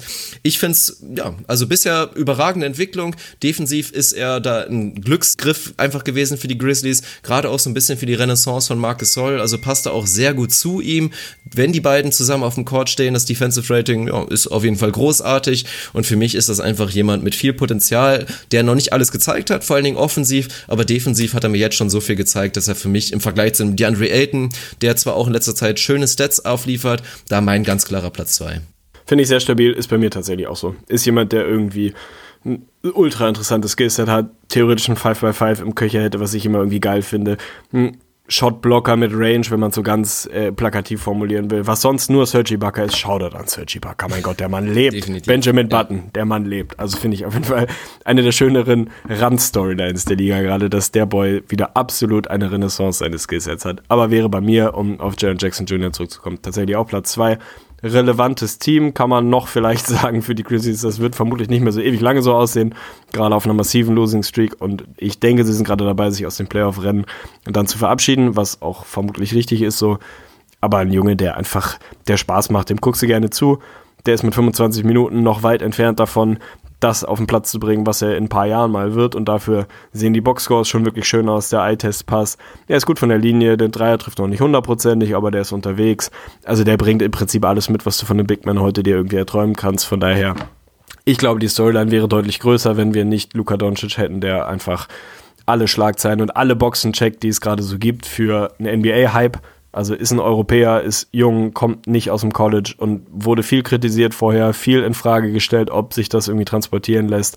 Die anderen haben gesagt, ey, der Typ ist irgendwie bei Real Madrid einer der besten Spieler gewesen. Der wird schon auch in der NBA funktionieren. Also was habt ihr mit euren College-Jungs, wenn hier jemand gegen Männer schon dominiert hat, der wird er das auch in der NBA hinkriegen. Das war einfach ein Riesenthema. Von daher glaube ich, geht Triple J, wenn man ihn so nennen will, geht da gerade so ein bisschen bei unter. Ähm, hätte sich ein bisschen mehr Rampenlicht verdient. Von daher finde ich gut, dass wir ihm das ermöglicht haben. Wäre auch mal Platz 2 gewesen, aber ansonsten Rookie of the Year ist komplett safe. Und ich würde sagen, lass uns mal zum. Du kannst auch so. Lass uns zum entweder zum Defensive Player of the Year oder wir gehen zum MVP, weil ich will Most Improved und Six Man zusammen machen. Aus Oha, das ist, ja, kann ich verstehen, warum du das machen willst, weil es da definitiv überlappende Kandidaten geht. Gibt, dann äh, machen wir doch einfach mal den Defensive Player of the Year. Aber ich, das ist der einzige Wort tatsächlich, wo ich es noch nicht final niedergeschrieben habe. Da werde ich mich spontan entscheiden. Finde ich gut, der mein Defensive Player of the Year ist Miles Turner. Und das ist auf jeden Fall angreifbar, weil das Ach, ist dieses typische, es ist dieses typische Overreaction-Ding. Jemand, der sich da signifikant verbessert hat, trotzdem eigentlich noch nicht zu den besten Verteidigern der Liga gehört, das ist mir schon klar. Also bei mir steht hier gerade, äh, mein Kopf sagt nach wie vor Rudy Gobert, mein Herz sagt Miles Turner. Also meine Wahl, wenn ich heute wählen müsste und verantwortungsvoll wählen müsste, dann würde ich nicht Miles Turner wählen. Ich will ihn aber wählen, weil das ein geiler Macker ist und weil ich den Typ geil finde und weil er defensiv einen Riesenschritt nach vorne gemacht hat. Wie gesagt, Disclaimer steht davor. Objektiv reicht er nicht für ein Voting als Defensive Player of the Year. Für mich ist der Case einfach so charmant, dass ich ihn machen will und ich finde das in Ordnung. Also ganz ehrlich, Miles Turner, jahrelang schon einer der besten Shotblocker der Liga. Ja, mir ist klar, Shotblocking ist nicht gleich Defense. Ist aber auch nicht völlig irrelevant. Ich glaube, er ist auch in diesem Jahr da auf Platz 1 unterwegs, zumindest sehr, sehr weit vorne. Was so die klassischen defensiven Metriken angeht und auch da Mini-Disclaimer, die sind immer mit riesiger Vorsicht zu genießen, bis an der Grenze zu komplett unbrauchbar, je nachdem, welche Metrik man sich so anguckt. Er ist im Defensive Real Plus Minus einer der besten. Er ist im individuellen Defensive Rating einer der besten. Das heißt nicht, dass er einer der besten Verteidiger sein muss, aber andersrum, wenn man sich diese Ratings mal in der Spitze anguckt, dann ist da selten jemand dabei, von dem der Eye-Test sagen würde, das ist kein sehr guter Verteidiger. Also diesen Case, die sind komplett nutzlos, lasse ich so im Zweifel auch nicht zu was Field Goal Percentage am Rim etc. angeht, was allgemein Field Goal Percentage gegen ihn im Vergleich zu was schießen diese Jungs sonst angeht, ist er in der absoluten Ligaspitze mit dabei. Die Pacers sind Stand jetzt Defensive Rating mäßig die zweitbeste Defense. Er macht da einen riesen Impact, hält seine Gegner bei unter 44 Prozent. Seine Differenz zu dem, was die Jungs sonst schießen, ist eine der größten in der Liga. All das heißt nicht, dass er es legitim objektiv verdient hätte. Aber der Typ ist jemand, der immer wieder in der Kritik stand, den auch ich immer wieder sehr kritisiert habe oder hätte, wenn wir über ihn gesprochen hätten, weil man sich da immer so ein bisschen diesen größeren nächsten Schritt erwartet hat, gerade offensiv, weil er nun mal jemand ist, der ein super interessantes Skillset mitbringt, der theoretisch einen Dreier im Tank hat, zumindest einen langen Midranger im Tank hat, dieses Jahr trifft er ihn, glaube ich, zu 39 Prozent irgendwie so, trotzdem sehr guter Shotblocker immer schon war, aber immer jemand, der so ein bisschen ja, wo du so ein bisschen gesehen hast, da geht mehr. Da, da muss irgendwie mehr gehen am Ende des Tages. Hatte dann nie so die Riesenrolle, die er vielleicht verdient gehabt hätte. Auch das ist dieses Jahr so ein bisschen schwierig. Das schwankt bei ihm sehr. Er nimmt ungefähr 10 Field Goal, Attempts gerade. Es gibt Nächte, da nimmt er 25. Dann gibt es wieder vier Nächte in Folge, da nimmt er nur vier. Und man kriegt nicht so richtig den Finger drauf gelegt, woran es liegt. Hat auch mit einem anderen Kandidaten für andere Awards mit Sabonis zu tun. Nichtsdestotrotz, finde ich, hat dieser Kerl so einen signifikanten Schritt am defensiven Ende gemacht, dass ich diesen Case für ihn machen möchte. Mein Kopf würde jemand anderen wählen, mein Herz sagt Miles Turner. Und wie das so ist im Leben, man muss auch mal dem Herzen folgen, ey. Von daher mein Defensive Player of the Year ist Miles Turner. Ich gehe da komplett gegen, find's aber trotzdem schön. Also ich find's erstmal schön, dass wir im positiven Lichte wieder über Miles Turner reden, weil, wie gesagt, in den letzten Monaten und fast schon Jahren war das eher ein bisschen negativer. Und es gibt vielleicht auch einen anderen Big Man bei den Pacers, der da gerade dabei ist, ihm vielleicht sogar ein bisschen den Rang abzulaufen. Werden wir gleich wahrscheinlich nochmal drüber reden. Aber ja, ich verstehe, dass man diesen Case machen kann. Und eigentlich, wenn wir bei diesem Kriterium bleiben, was wir vorher festgelegt haben, dass man rein die bisherigen Spiele und die Leistung auf dem Court bewährt für diesen Award, kann man diesen Case definitiv machen weil das hat ja natürlich auch was mit Effort zu tun, aber für mich schwingt da einfach noch zu sehr mit, also willst du mir erzählen, dass Miles Turner ein besserer Verteidiger ist als die fünf Kandidaten, die ich jetzt hier habe und das sind Janis Antetokounmpo, nein, Paul George, nein, nein, Gobert. Anthony Davis und, und Draymond Green. Ich weiß, dass du das nicht willst und ich weiß, dass du dich eher dafür entschieden hast, finde ich ja auch schön, aber ich kann es einfach nicht machen, weil dafür reicht es mir dann nicht bei, bei Miles Turner, also um da wirklich vorne zu sein muss man da einfach noch einen stärkeren Case machen. Das macht er für mich nicht und dann gehe ich da vielleicht lieber ein bisschen Altmode schauen, gehe ein bisschen mehr nach Reputation und suche mir einen aus von, von den Jungs. Und da bin ich mir gerade. Ich sag dir noch einmal ganz kurz, bevor du dich entschieden hast, wen ich wirklich, ja.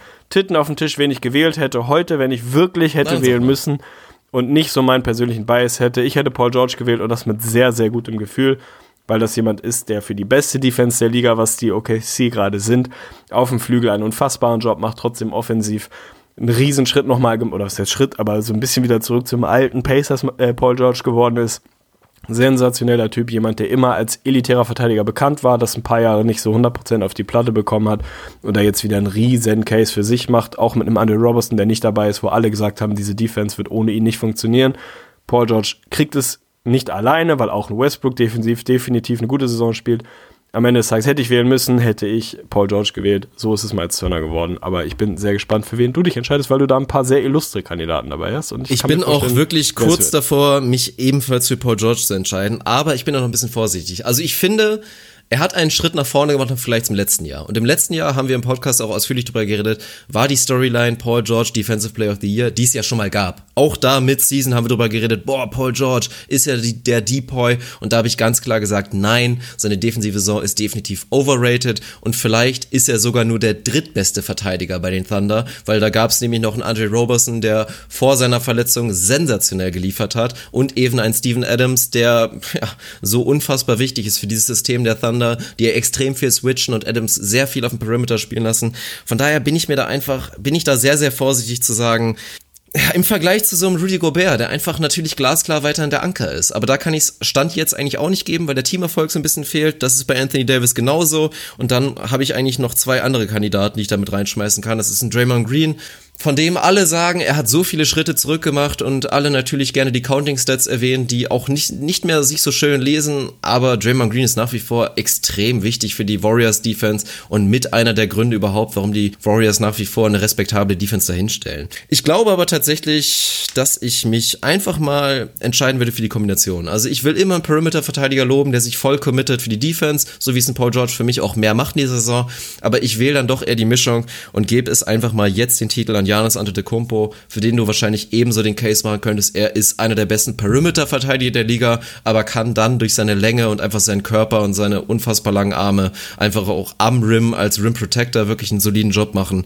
Und ja, die Bucks gehören auch zu den besten Defensiven der Liga und da ist er mit Sicherheit der Hauptgrund. Von daher lege ich mich jetzt einfach mal fest. Für mich ist Stand jetzt Janis. Finde ich sehr stabil. Die Bucks sind tatsächlich die viertbeste Defense der Liga und das ist ja das, was Warum Janis, und das spoiler ich jetzt schon mal ein bisschen, weil das wird, finde ich, für mich der nächste Award, den wir machen, warum er am Ende des Tages mein MVP-Stand heute ist, weil er eben nicht nur am offensiven Ende ein absoluter Freak ist, sondern dieses Jahr auch am defensiven Ende komplett elitär unterwegs ist. Man könnte heute einen Case machen, dass das das erste Mal seit Jack Cooley sein könnte, dass jemand gleichzeitig MVP und Depoy in einem Jahr wird.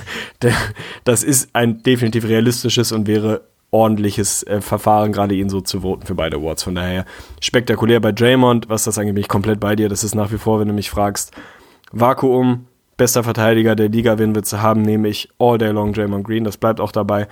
Aber wenn wir über die aktuelle laufende Saison reden, glaube ich, bei Janis ist der Case wahrscheinlich am größten, auch für Defensive Player of the Year. Von daher finde ich stabil, dass du ihn gewählt hast, um die Überleitung zu finden zum MVP. Oh, muss ich, ich muss da, noch mal so ein bisschen was dazu sagen. Ja, okay, dann, dann sag was dazu. Okay. Also gerade auch bei Draymond finde ich der absolut unterschätzte Punkt. Und das ist was, das hat auch, also genauso wie du es eben mit Doncic mit dem Klatsch gehen meintest, das hat man oder hat man nicht. Es ist bei Draymond genauso, was viele immer vergessen.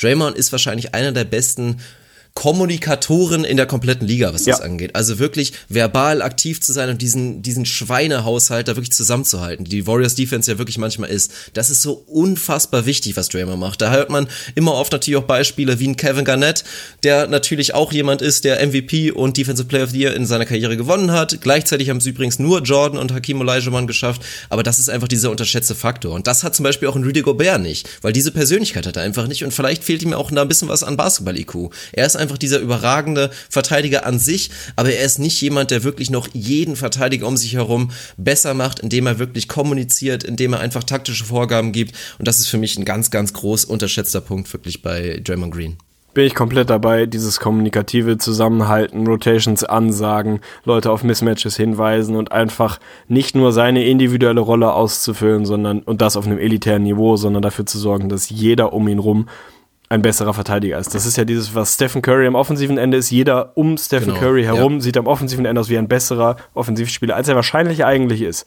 Draymond schafft das am defensiven Ende. Oh, das ist ein schöner Satz. Finde ich gut. Das lass uns mal so festhalten. Finde ich, weil es ist 100% zutreffend. Also er ist quasi der Uwe Bindewald der NBA, wenn man so will. Shoutout an Uwe Bindewald. Und, und noch Fall. ein nächster Punkt noch mal ganz kurz. Also neben dem Shoutout an Uwe Bindewald, wer auch immer das ist. Ich habe gerade hab äh, gegoogelt, wer die besten Vorstopper der Bundesliga-Geschichte sind, weil ich finde, es schade, dass es keine Vorstopper mehr das gibt. Stimmt, das da stimmt. kommt sehr schnell Karl-Heinz Förster und Uwe Bindewald. Wer auch immer das ist, keine Ahnung. Legendär. Nein, aber und ein weiterer großer Punkt, warum Janis auch für mich ein Kandidat für diesen Titel ist, weil das muss man einfach mal so sagen. Wir werden später auch nochmal über James Harden und seinen Case für MVP reden. Da werde ich vielleicht über ein Ende am Court reden, was nicht so optimal ist. Aber das ist in der Regular Season ja auch ganz normal. Superstars gehen nicht mit maximalen Effort in die Defensive. Das sieht man inzwischen auch bei Kawhi Leonard. Deswegen erwähnen wir ihn nicht mehr. Er ist nach wie vor in einer Blase, wie du es eben so schön gesagt hast. Einer der, also vielleicht auch neben Draymond Green sind es die beiden besten Verteidiger der Liga. Janis macht langsam Case da reinzukommen. Aber was Janis aktuell in der Regular Season, und es ist nun mal ein Regular Season Award, so gut macht, ist, dass der Typ einfach diesen Maniac in seinem Kopf nicht ausschalten kann. Das haben wir im All-Star-Game gesehen, wo einfach alle da hier einen schönen Larry machen und Janis da hasselt wie ein Blöder, weil der einfach so gepolt ist. Der kann nicht anders. Sobald er auf dem Platz steht, ist das pure Leidenschaft, purer Wille an beiden Enden des Courts, bis ich nicht mehr kann, wirklich. Und ja, deswegen ist er so ein guter Verteidiger auch in der Regular der Season. Der Dirk Funk der NBA. Ja, quasi. oh mein Gott. Oh mein Gott. Ja, höchstwahrscheinlich. Nee, wäre ich mal so gewesen, ja, dann wäre aus mir vielleicht auch noch mal was geworden. Als dann würden wir heute nicht hier sitzen. Also das Wahrscheinlich, ja. Wahrscheinlich. Nee, aber das, das muss man sagen, ist vielleicht sogar ein bisschen unvernünftig, weil Jan ist auch bekannt für chronische Knieprobleme und vielleicht ist das irgendwas, wo man in vier, fünf Jahren sagt, nachdem er schon mal MVP war, boah, hätte Janis mal ein bisschen vernünftiger gespielt, dann wäre seine Karriere noch länger gewesen. Man weiß es nicht. Aber trotzdem muss ich Stand jetzt einfach mal loben, weil das ist der große Gegenpunkt zu eigentlich allen großen Stars in der NBA, die sich da ja, teilweise zurecht schonen, aber als Fan sieht man es einfach gerne, wenn da jemand sein Herzblut auf dem Court lässt. Finde ich absolut stabil, unterschreibe ich so und nehme jetzt die Überleitung von eben, die jetzt nicht mehr passt, wieder mit rein und überleite Sorry, zum MVP. Das ist überhaupt kein Problem bisschen antiklimatisch, klimaktisch, das gibt, glaube ich, beides nicht. Aber egal, wir machen den MVP einfach mittendrin, weil ich, wie gesagt, Most Improved und Six Man so ein bisschen zusammen machen will. MVP Award ist irgendwie die Königsklasse unter den Awards. Ich finde gar nicht immer zurecht, aber irgendwie ist das so. Ich habe hier eins, zwei, drei, vier, fünf, sechs, acht Leute, bei denen ich kein schlechtes Gefühl hätte, wenn du ihnen den MVP geben würdest, stand jetzt. Kein schlechtes Gefühl im Sinne von, ich fände nicht, dass das ein falsches Voting wäre sagen wir siebeneinhalb, irgendwie so. Es sind eine ganze Menge, es gibt viele Kandidaten, die interessante Cases für sich haben. Ich habe ja eben schon gespoilert, wer es bei mir am Ende des Tages ist, wen ich mit reinwerfen will in die Verlosung. Ein bisschen, na, es ist gar nicht unbedingt komplett chronologisch, aber ich finde, Kyrie Irving macht einen minimalen Case für sich dieses Jahr, zumindest auf die Ballots mitzurutschen. Ein Paul George, habe ich schon angedeutet, hat definitiv einen Case da mit reinzugehören. Ein Stephen Curry, Alter, mit fast 30 Punkten und 50, 45, 90. Alter Schwede. Also dass der bei mir nicht absolut oben komplett in den Top 2 mit dabei ist, sagt einiges über das Top-Niveau der Liga gerade und liegt tendenziell eher daran, dass die Warriors mal wieder so ein bisschen am Coasten sind und Curry relativ viele Spiele verpasst hat. Ansonsten ist das eine absurde Saison, was der Kerl schon wieder spielt. Hätte der alle Spiele gemacht und die Warriors wären mit ein bisschen mehr Intensität dabei, hätte ich ihn wahrscheinlich gewählt, so ist er es nicht geworden. Anthony Davis, der so ein bisschen für mich der personifizierte, was ist eigentlich mit unserem mit unserer Erwartung oder mit unserem, ja, mit unserem Herangehensweise an so nächtliche Boxscores passiert.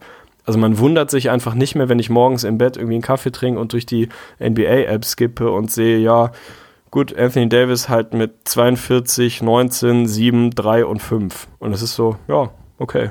AD hat eine gute Nacht gehabt. Aber es ist nicht mehr dieses, oh Gott, ist das absurd, was da gerade wieder passiert ist. Also unfassbar, wie sich da die Relation verschoben hat.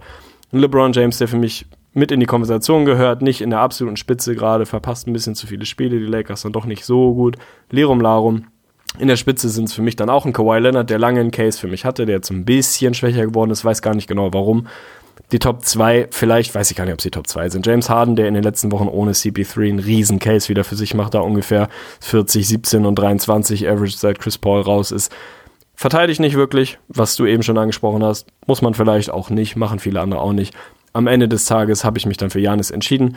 Aus zwei Gründen in der quasi Entscheidungsfindung ist der Teamerfolg, weil die Bucks nun mal gerade, sind sie das beste Team der Liga? Ich glaube, sind das beste Team der Liga, was die reinen Wins angeht.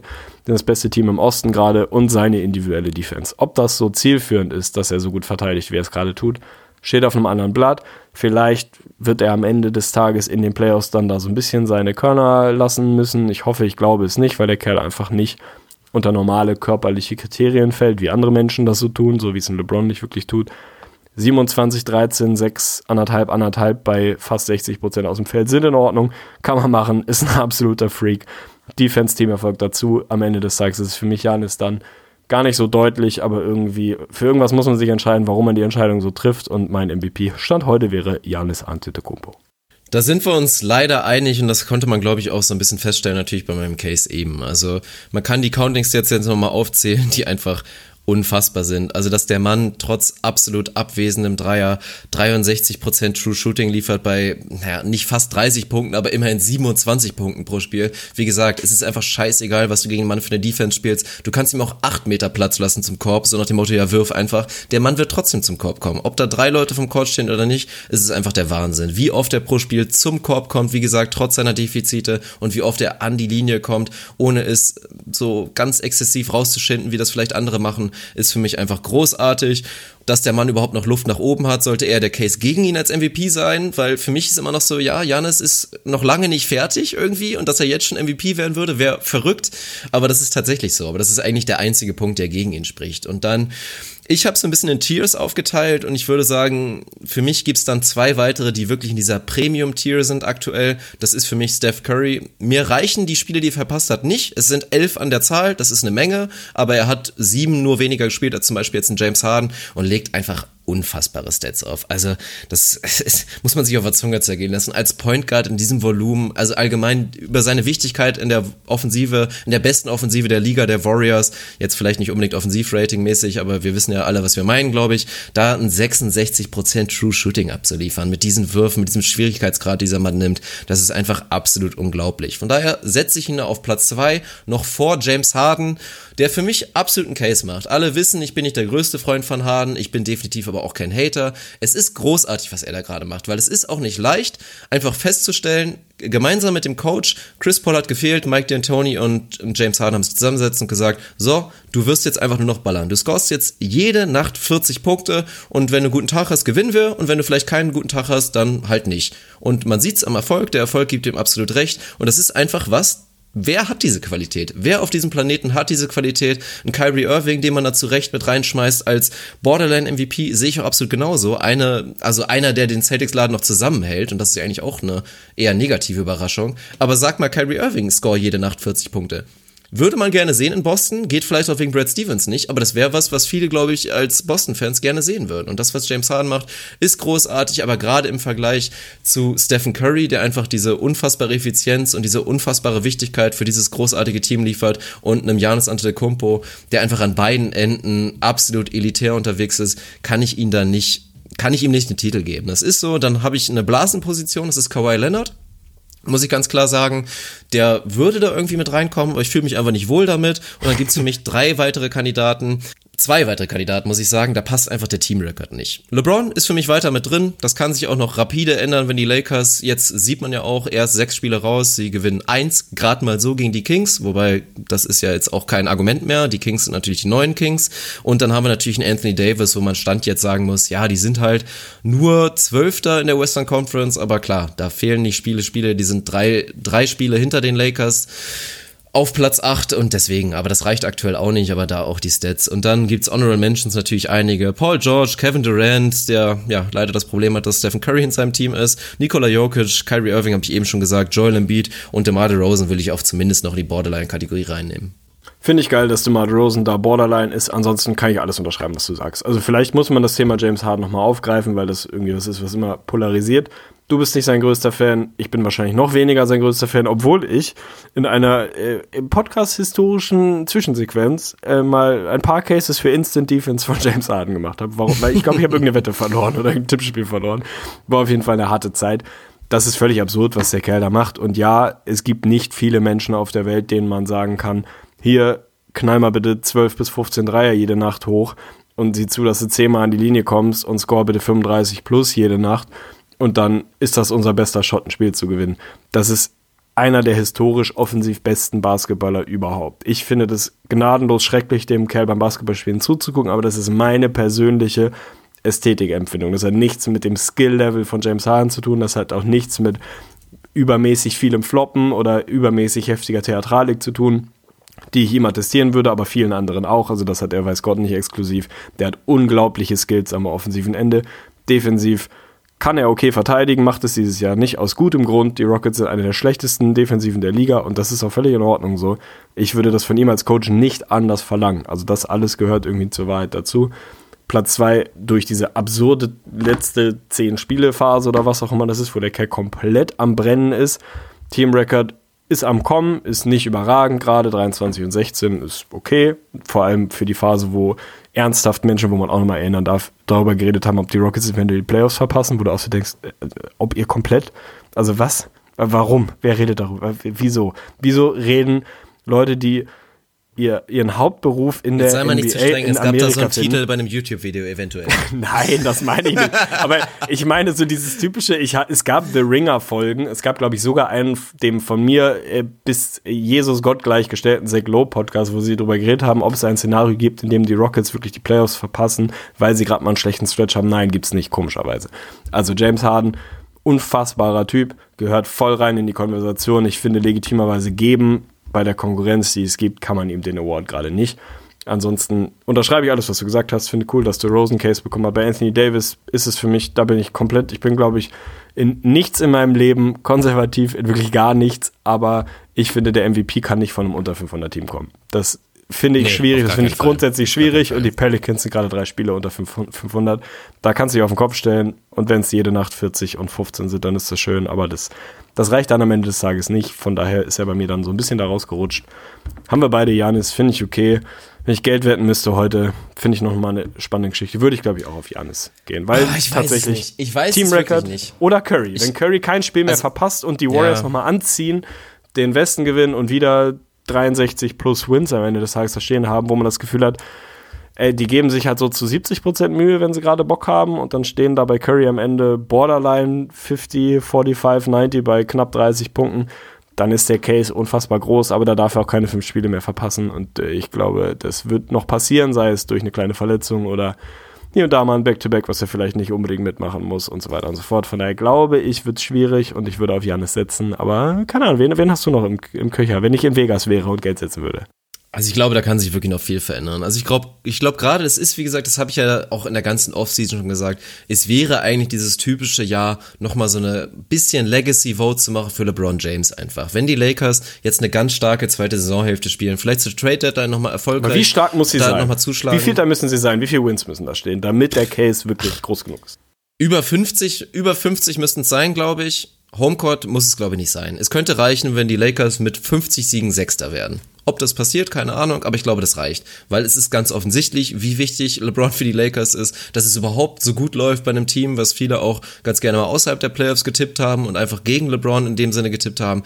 Finde ich, würde das passen. Und es passt ja auch damit rein, dass für mich, ich sag's ganz ehrlich, es irgendwie sich verfrüht anfühlt mit, mit, mit Janis Antetokounmpo. Komischerweise. Also natürlich einfach Leistung belohnen, wenn sie da ist, dann muss er der MVP werden. Aber ich, wenn ich drauf wetten müsste, ich weiß es nicht. Ich glaube auch, dass da vielleicht noch so, ja, so manche Voter und man muss sich das nochmal vor Augen führen, ne? Manchmal sind das einfach so komplette Beat-Reporter oder irgendwelche Leute, die Radio machen für ein Team, die von manchen Namen, die im MVP-Race sind, noch nie gehört haben. Also das sind Leute, die haben keine Ahnung. Und ich weiß nicht, ob Leute bereit sind für einen Janis Antetokounmpo, der ja einfach noch relativ jung ist, aus Europa kommt, zumindest rein theoretisch, und ob die das dafür bereit sind, da wirklich zu sagen, okay, straight up erstmal MVP. Ich weiß, dass Zach Lowe wahrscheinlich für ihn stimmen wird am Ende der Saison, wenn es so weitergeht. Ich weiß auch, dass viele andere Analytics-Freunde und Experten für ihn stimmen werden, aber ich weiß einfach nicht, ob es reichen wird. Und ich fänd's auch gar nicht mal so schlecht. Aber dazu eigentlich auch nochmal ein allgemeiner Tape bei allen, bei allem Streit meinetwegen auch um diese MVP-Thematik, Alter, lasst uns doch einfach uns bitte nochmal vor Augen führen, was wir da gerade für eine Generation von NBA-Spielern genießen können. Das ist der Wahnsinn. Ich erinnere nochmal kurz zurück. Derrick Rose 2010, 2011, jüngster MVP aller Zeiten, mit einer 25-8-4-Saison bei 55% True Shooting. Und jetzt reden wir darüber, dass ein Anthony Davis mit, keine Ahnung, 27, 14, fast 5 Assists, zweieinhalb Blocks und eineinhalb Steals und True Shooting von 60 eigentlich keine Chance auf diesen Titel hat. Also es ist wirklich verrückt, wie viel Talent gerade in dieser Liga ist. Kann ich nur so unterschreiben. Also ich glaube, um das nochmal zu Ende zu bringen, wenn ich noch einen Außenseiter-Tipp, für den ich vielleicht einen schmalen Euro über hätte, wäre es bei mir vielleicht sogar Kyrie Irving. Weil ich glaube, es gibt ein Szenario, in dem die Celtics den Osten gewinnen, in dem sie ihren Kram ein bisschen zusammenbekommen, nicht mehr diese minimale Enttäuschung, wobei ich finde, das hört sich auch relativ hart an für ein Team, was meilenweit über 500 ist, eins der besten Net-Ratings der Liga dahinstellt und mittlerweile seinen Kram irgendwie in die Reihe bekommen hat, zweitbestes Net-Rating der Liga etc. Aber ich kann mir vorstellen, wenn die Celtics am Ende den Osten gewinnen sollten, da ein bisschen aufräumen, die Bucks ein bisschen, ein bisschen äh, den Gang rausnehmen, beziehungsweise ein bisschen abfallen, dass Kyrie dann so narrativ und so einen großen Case für sich haben kann. Schauen wir mal am Ende. Das heißt, ansonsten bin ich voll bei dir. Also ich meine, das sagt doch alles, dass wir über Damian Lillard gerade kein Wort verloren haben. Zum und Beispiel, das ist ja. ja gerade in, in der Relation zu, wer ist MVP geworden oder war sehr dicht dran vor Oder 50, über 7, 8 Embiid, Jahren. meinetwegen. Unfassbar. Der eigentlich auch in jedem anderen Jahr oder vor zehn Jahren Kandidat gewesen wäre. Ja, Zach klar. Levine. Zach Levine. Also ich meine, die Liste ist, du, du die Liste ist lang. Alter, okay, dann lass uns überleiten zum, äh, zu den letzten beiden Awards. Six Man of the Year und äh, Most Improved Player. Ich kann spoilern, es ist für mich nicht die gleiche Person, die beide Awards bekommt. Es gibt auch eigentlich nur eine Person, ich weiß gar nicht, warum ich das unbedingt zusammenlegen wollte. Eigentlich gibt es nur eine Person, die in beiden Fällen irgendwie vorkommt, aber irgendwie gehört das für mich dieses Jahr so ein bisschen zusammen, weil die Jungs, die wirklich einen großen Case, was das Most Improved mäßig für sich, äh, den Most Improved Award für sich machen können, sind häufig Jungs, die nominell gerade irgendwie eine Bankrolle haben und auch so ein kleines bisschen andersrum. Die Six-Man-Kandidaten sind häufig welche, wo man sagt, boah, krass, hätten wir nicht zwingend erwartet, jetzt mal so den Lou Williams mal außen vor, etc. Eigentlich, wenn ich meine Liste angucke, habe ich nur einen Kandidaten, der in beiden Awards ziemlich weit oben ist und das ist Domantas Sabonis, den wir eben schon angesprochen haben. Gewonnen hat er bei mir, und das ist der Mini-Spoiler, bevor du dich entscheiden darfst, welchen Award wir zuerst. Man hat ja keinen der beiden und es tut mir im Herzen weh, weil ich finde, er hätte beide auf irgendeine Art und Weise verdient. Ich weiß, vielleicht gebe ich ihm einen der beiden doch noch. Ich bin mir noch nicht ganz sicher. Also ich fand es auf jeden Fall relativ schwierig, äh, da, da eine Entscheidung zu treffen, weil gerade Sixth-Man-mäßig stehen hier bei mir sieben, sechs oder sieben Namen, die ich alle in irgendeinem Szenario okay fände. Most Improved sind es am Ende des Tages weniger, weil auch bei mir, ich glaube, wie bei dir, das nehme ich, glaube ich, vorweg, die Regel gilt, Sophomore spielt keine Rolle. Also wir müssen ja, jetzt nicht über die Aaron Fox irgendwie reden, das ist dann für mich irgendwie ein bisschen witzlos, gehört hier nicht mit rein. Aber am Ende des Tages, ähm, ja, gab es viele Kandidaten bei mir bei beiden Kategorien und ich will von dir eigentlich wissen, mit welchem wir anfangen wollen. Äh, chronologisch wäre es für mich besser, mit dem sechsten Mann des Jahres, mit dem Sick Man of the Year anzufangen. Dann lass uns ja. doch mit dem ja. Sick Man of the Year anfangen. Möchtest du vorlegen oder soll ich? Ich kann gerne vorlegen, weil dann okay, ist auch dann so ganz gut, dann kann man beim Most Improved vielleicht auch noch auf Kandidaten eingehen und vielleicht auch noch ein bisschen erklären, warum die da nicht eine Kandidatur verdient hätten, weil das ist immer so Find die Geschichte. Gut. Theoretisch, sechster Mann des Jahres, da sind einige Kandidaten bei, die wirklich sich improved haben, sei es Counting Stats, sei es Efficiency und da könnte man natürlich immer sagen, ja, die sind ja auch Kandidaten für Most Improved improved. Aber da gibt's schon noch Abstufungen. Ja, und ich fange einfach mal an ich bin mir, obwohl, ich fange eigentlich mit der Diskussion an, weil das ist die große Frage. weil eigentlich in diesem Jahr ist für mich die Storyline und sechster Mann des Jahres war jahrelang total langweilig. Ja. Also war auch der schlimmste Award natürlich in der ja. kompletten NBA. Jamal immer, Crawford, hallo. Ja, genau, Jamal Crawford viel zu oft gewonnen hat. Der darf meinetwegen einmal in seiner Karriere gewinnen, aber nicht dreimal. Das war einfach ein Riesenfehler. Inzwischen sind wir natürlich auf dem Trichter, da auch eher mal in Richtung Andre Iguodala zu gucken. Das ist schön. Aber in diesem Jahr gibt es wirklich reichlich richtig gute Kandidaten. Und da teile ich das jetzt wirklich auf. Und es ist so ein bisschen das Interessante für mich ist, einfach diese Nische des sechsten Mann Big Man. Also dieser Sixth Man Big Man, der einfach total über Efficiency liefert und mega wichtig für das Team ist. Da habe ich drei Kandidaten, also ich habe fünf Kandidaten insgesamt. DeMartis Sabonis, selbstverständlich. Jonas Valanciunas, ganz spannender Kandidat. Oh, und natürlich ja. auch Montrez, Montrezl Harrell von den Los Angeles Clippers, die ja auch zu den schönsten Stories in der Liga aktuell gehören. Das sind für mich die drei Kandidaten. Und ja, kannst du auf jeden einzelnen eingehen. Also Montrez unglaublich, aber da werde ich später noch was zu sagen. Thema Most Improved ist einfach geil, was die Clippers da entdeckt haben. Der Typ ist so groß wie LeBron James, spielt Center, einfach mit unfassbar viel Energie und ist ein unglaublich wichtiger Mann für die Clippers. Spielt nahezu jede Crunch-Time zu Ende, ist da auch ein extrem wichtiger Mann, liefert überragende Efficiency und zeigt man, wie viel man mit Athletik, mit Effort und auch noch ein bisschen Skill wirklich erreichen kann der Liga. Dann haben wir einen Sabonis. Will ich dir überlassen einfach mal und dann haben wir auch noch einen Valanciunas, der auch ein spannendes Thema für dich ist. Ich glaube, du hast eine Bold Prediction auch zu ihm wieder gemacht. Wir reden Bestimmt. jedes Jahr wieder darüber, ist das die Saison von Jonas Valanciunas. Dieses Jahr ist es komplett anders gelaufen, weil eigentlich muss man sagen, oha, er ist kein Starter mehr, er spielt jetzt von der Bank, deswegen reden wir gerade über ihn und er spielt vor allen Dingen auch nur noch 18 Minuten, also 19 Minuten an der Zahl. Da stehen 13 Punkte, 7 Rebounds, liest sich absolut unspektakulär, aber wie gesagt, 19 Minuten, rechnet das mal hoch. Der Mann liefert gerade Ennis Kanter per 36 oder Boban Marjan Marjanovic äh, Stats auf 36, 25 Punkte auf 36 Minuten werden es gerichtet, gerechnet, absolut effizient und reiht sich natürlich ein in die in den letzten Jahren ja bekannt überragende sechste, sechste Bank, sechste Bank wollte ich schon sagen, Bankline-Up der Raptors. Also ist er aktuell so ein bisschen das Gesicht und für mich da auch verdienten Kandidat. Aber dann gibt's halt auch noch so ein paar andere, so Thema Boardhändler. Und da, naja, reden wir erstmal ein bisschen über die Big Men. Da will ich mal ein bisschen distinguieren, wer von diesen dreien da vielleicht in der Spitze sein sollte. Finde ich gut und ich muss das leider damit verbinden, dass ich dir schon sage, wer bei mir gewonnen hat. Aber aus einem guten Grund. Weil ich dieses Jahr diesen Award ein bisschen anders angegangen bin als die letzten Jahre. Also, soll heißen, ich habe mich dieses Jahr, weil es gab für mich über die verschiedenen Positionen hinweg wahnsinnig viele Kandidaten. Da ist ein Sabonis dabei, da ist ein Montrezl Harrelson dabei, ein Spencer Dinwiddie, was die Ballhändler angeht, dabei, ein Julius Randle dabei, vielleicht in irgendeiner Welt sogar ein Derrick Rose, ein Lou Williams wahrscheinlich der Vollständigkeit halber, ein Dennis Schröder vielleicht, keine Ahnung. Am Ende des Tages habe ich einen einzigen Unterschied getroffen, weil ich mich nicht entscheiden konnte zwischen den Jungs, weil da sehr, sehr viele für mich einen großen Case gemacht haben, um das zu gewinnen war für mich das Kriterium, ich möchte jemanden wählen, der ein echter Bankspieler ist und nicht ein versteckter Bankspieler. Weil für mich ein zum Beispiel Spencer Dinwiddie und auch ein Montrezl Harrell in dem Szenario eigentlich nur auf dem Papier Bankspieler sind. Das sind Jungs, wie du es eben schon so gesagt wie Lou hast. Williams. Genau, so wie du es eben gesagt hast, die spielen die Crunch Time komplett zu Ende, weil sie zu den besten fünf Spielern, was weiß ich, ihres Teams gehören. Die kommen aus anderen Gründen, aus Rotation-Gründen, aus Line-Up-Gründen kommen die nominell von der Bank. Aber Spencer, also wenn du mich fragst, ist Spencer Dinwiddie einer der fünf besten Spieler der Netz? Ja, in 100 Jahren natürlich ist er das. So, der kommt von der Bank aus anderen Gründen, der spielt die Crunch-Time zu Ende, der spielt die wichtigen Minuten zu Ende, der nimmt wahnsinnig viele wichtige Würfe. Der ist hier nominell, ist der irgendwie ein Sixth Man, aber ich finde in meiner Welt, zumindest was das Voting dieses Jahr angeht, ist der keiner der ist, also das ist so ein bisschen das Andre Iguodala-Phänomen. Natürlich ist Iggy irgendwie ein Bankspieler und ich hätte den die letzten Jahre auch immer als Six-Man gewählt aber in jedem der besten Lineups und der wichtigsten Lineups war Andre Iguodala dabei, weil er aus anderen Gründen von der Bank kam. So. Deswegen, dieses Jahr habe ich mich einfach wahnsinnig schwer getan, ein Unterscheidungsmerkmal zu finden und deswegen habe ich dieses Jahr jemanden genommen und du hast ihn eben schon angesprochen. Es ist auch ein bisschen, ich bin ein bisschen biased, komm, was, was, was willst du machen? Müssen wir nicht drüber reden. Auch da gilt, wenn ich Geld setzen müsste und dafür bezahlt würde oder die Ehre hätte, de facto wirklich zu wählen, würde ich ihn nicht wählen. Aber ich habe dieses Jahr Jonas Valanciunas gewählt, weil der Junge ein echter Ach, Bankspieler du ist. Scheiße. Weil der Junge ein echter Bankspieler ist. Weil das eben gerade nicht einer ist, der nominell von der Bank kommt, aber dann immer in den wichtigen Minuten auf dem Platz steht. Manchmal tut er das, bei den Raptors ist das eh eine andere Geschichte, weil sie halt verschiedene Lineups spielen können, verschiedene Gesichter spielen können. Sie können mit Ibaka auf der 5 spielen, was sie zum Glück sehr viel tun. Sie können mit Ibaka und Valanciunas spielen, was sie relativ wenig machen. Sie können auch ganz groß gehen, ohne Ibaka, mit Valanciunas, wie auch immer.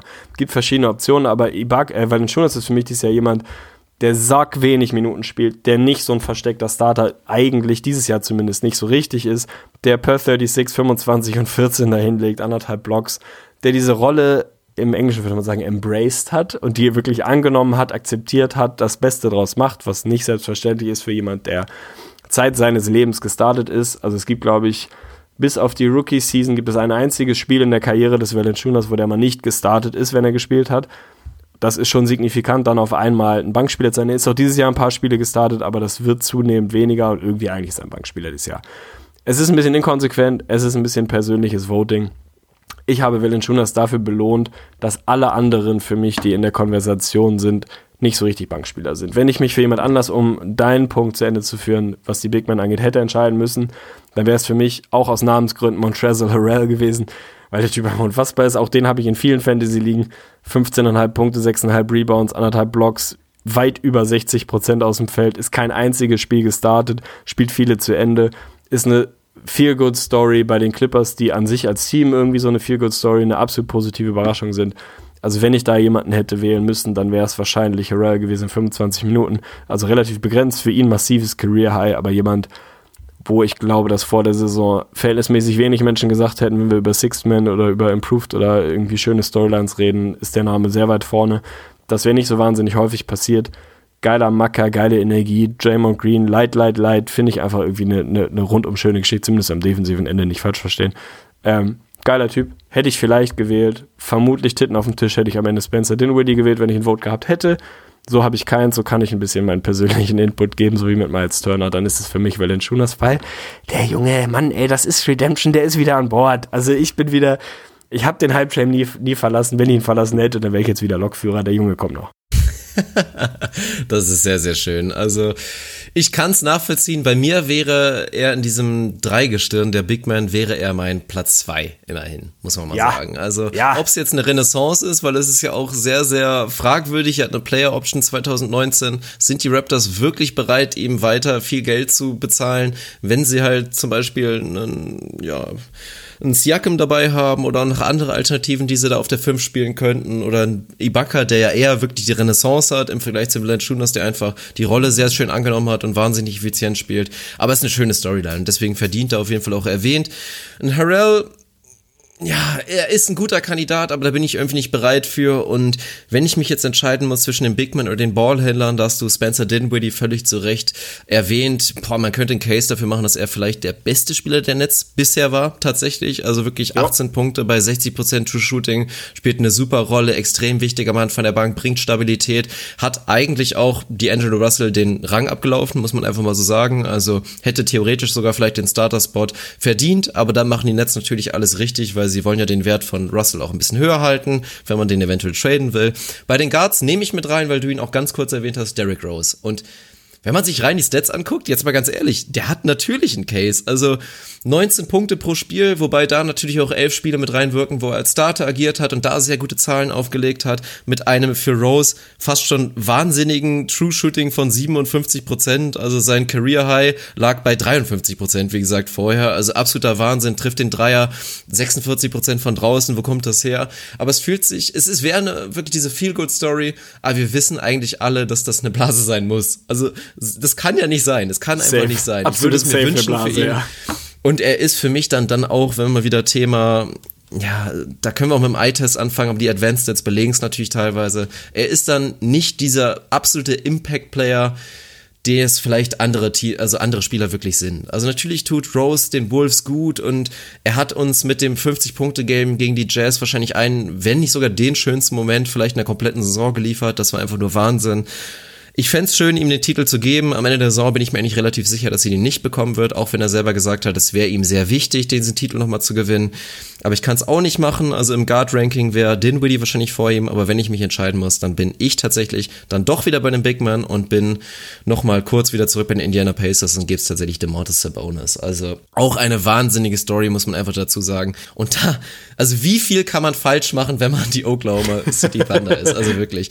Was sie aus diesem Typen gemacht haben, einfach ein Stretch-Vierer, der nur Dreier nehmen darf und sobald heiße Kartoffel spielen muss, sobald er einen Ball in der Hand hat, bloß nix machen. Und jetzt stellen wir einfach mal kurz fest, der Typ ist nicht umsonst der Sohn von Avides Sabonis, der hat halt auch einfach mal Skill. Also ein Wahnsinn, was der zeigt. In 25 Minuten 15 und 10, absolut Stabilität, muss man nichts zu sagen. Drei Assists, wie gesagt, auch noch dazu. Einer der besseren Passgeber jetzt schon unter den Big Men und ist halt jetzt eine spannende Geschichte, weil für mich hätte er es verdient, ein Starter in der Liga zu sein muss er aktuell nicht, weil die Rolle auch super ist. Er darf nicht immer zu Ende spielen, weil halt oft auch mal ganz gerne auf einen Turner und einen Thaddeus Young oder auf ein noch kleineres Line gesetzt wird bei den Pacers. Deswegen fällt er für mich auch in die Kategorie echter sechster Mann und nicht, wie du es gesagt hast, so ein Fake, Lou Williams, was auch immer, den du theoretisch auch wieder reinwerfen könntest, meinetwegen. Yep. Aber ich gehe da einfach auf Sabonis. Also eine wahnsinnige Entwicklung gemacht und seine, sein ganz, ganz großes Defizit, die Defensive, hat er in dieser Saison auch echt attackiert und ist da für mich zumindest durchschnittlich aktuell unterwegs. Und das verbunden mit seiner extrem guten Offensive, die den Pacers wirklich gut tut, will ich ihn da aktuell belohnen. Und ja, für mich, vielleicht ist er auch ein Kandidat, der am Ende der Saison in den Top 3 stehen könnte. Vielleicht sogar in den Top 2.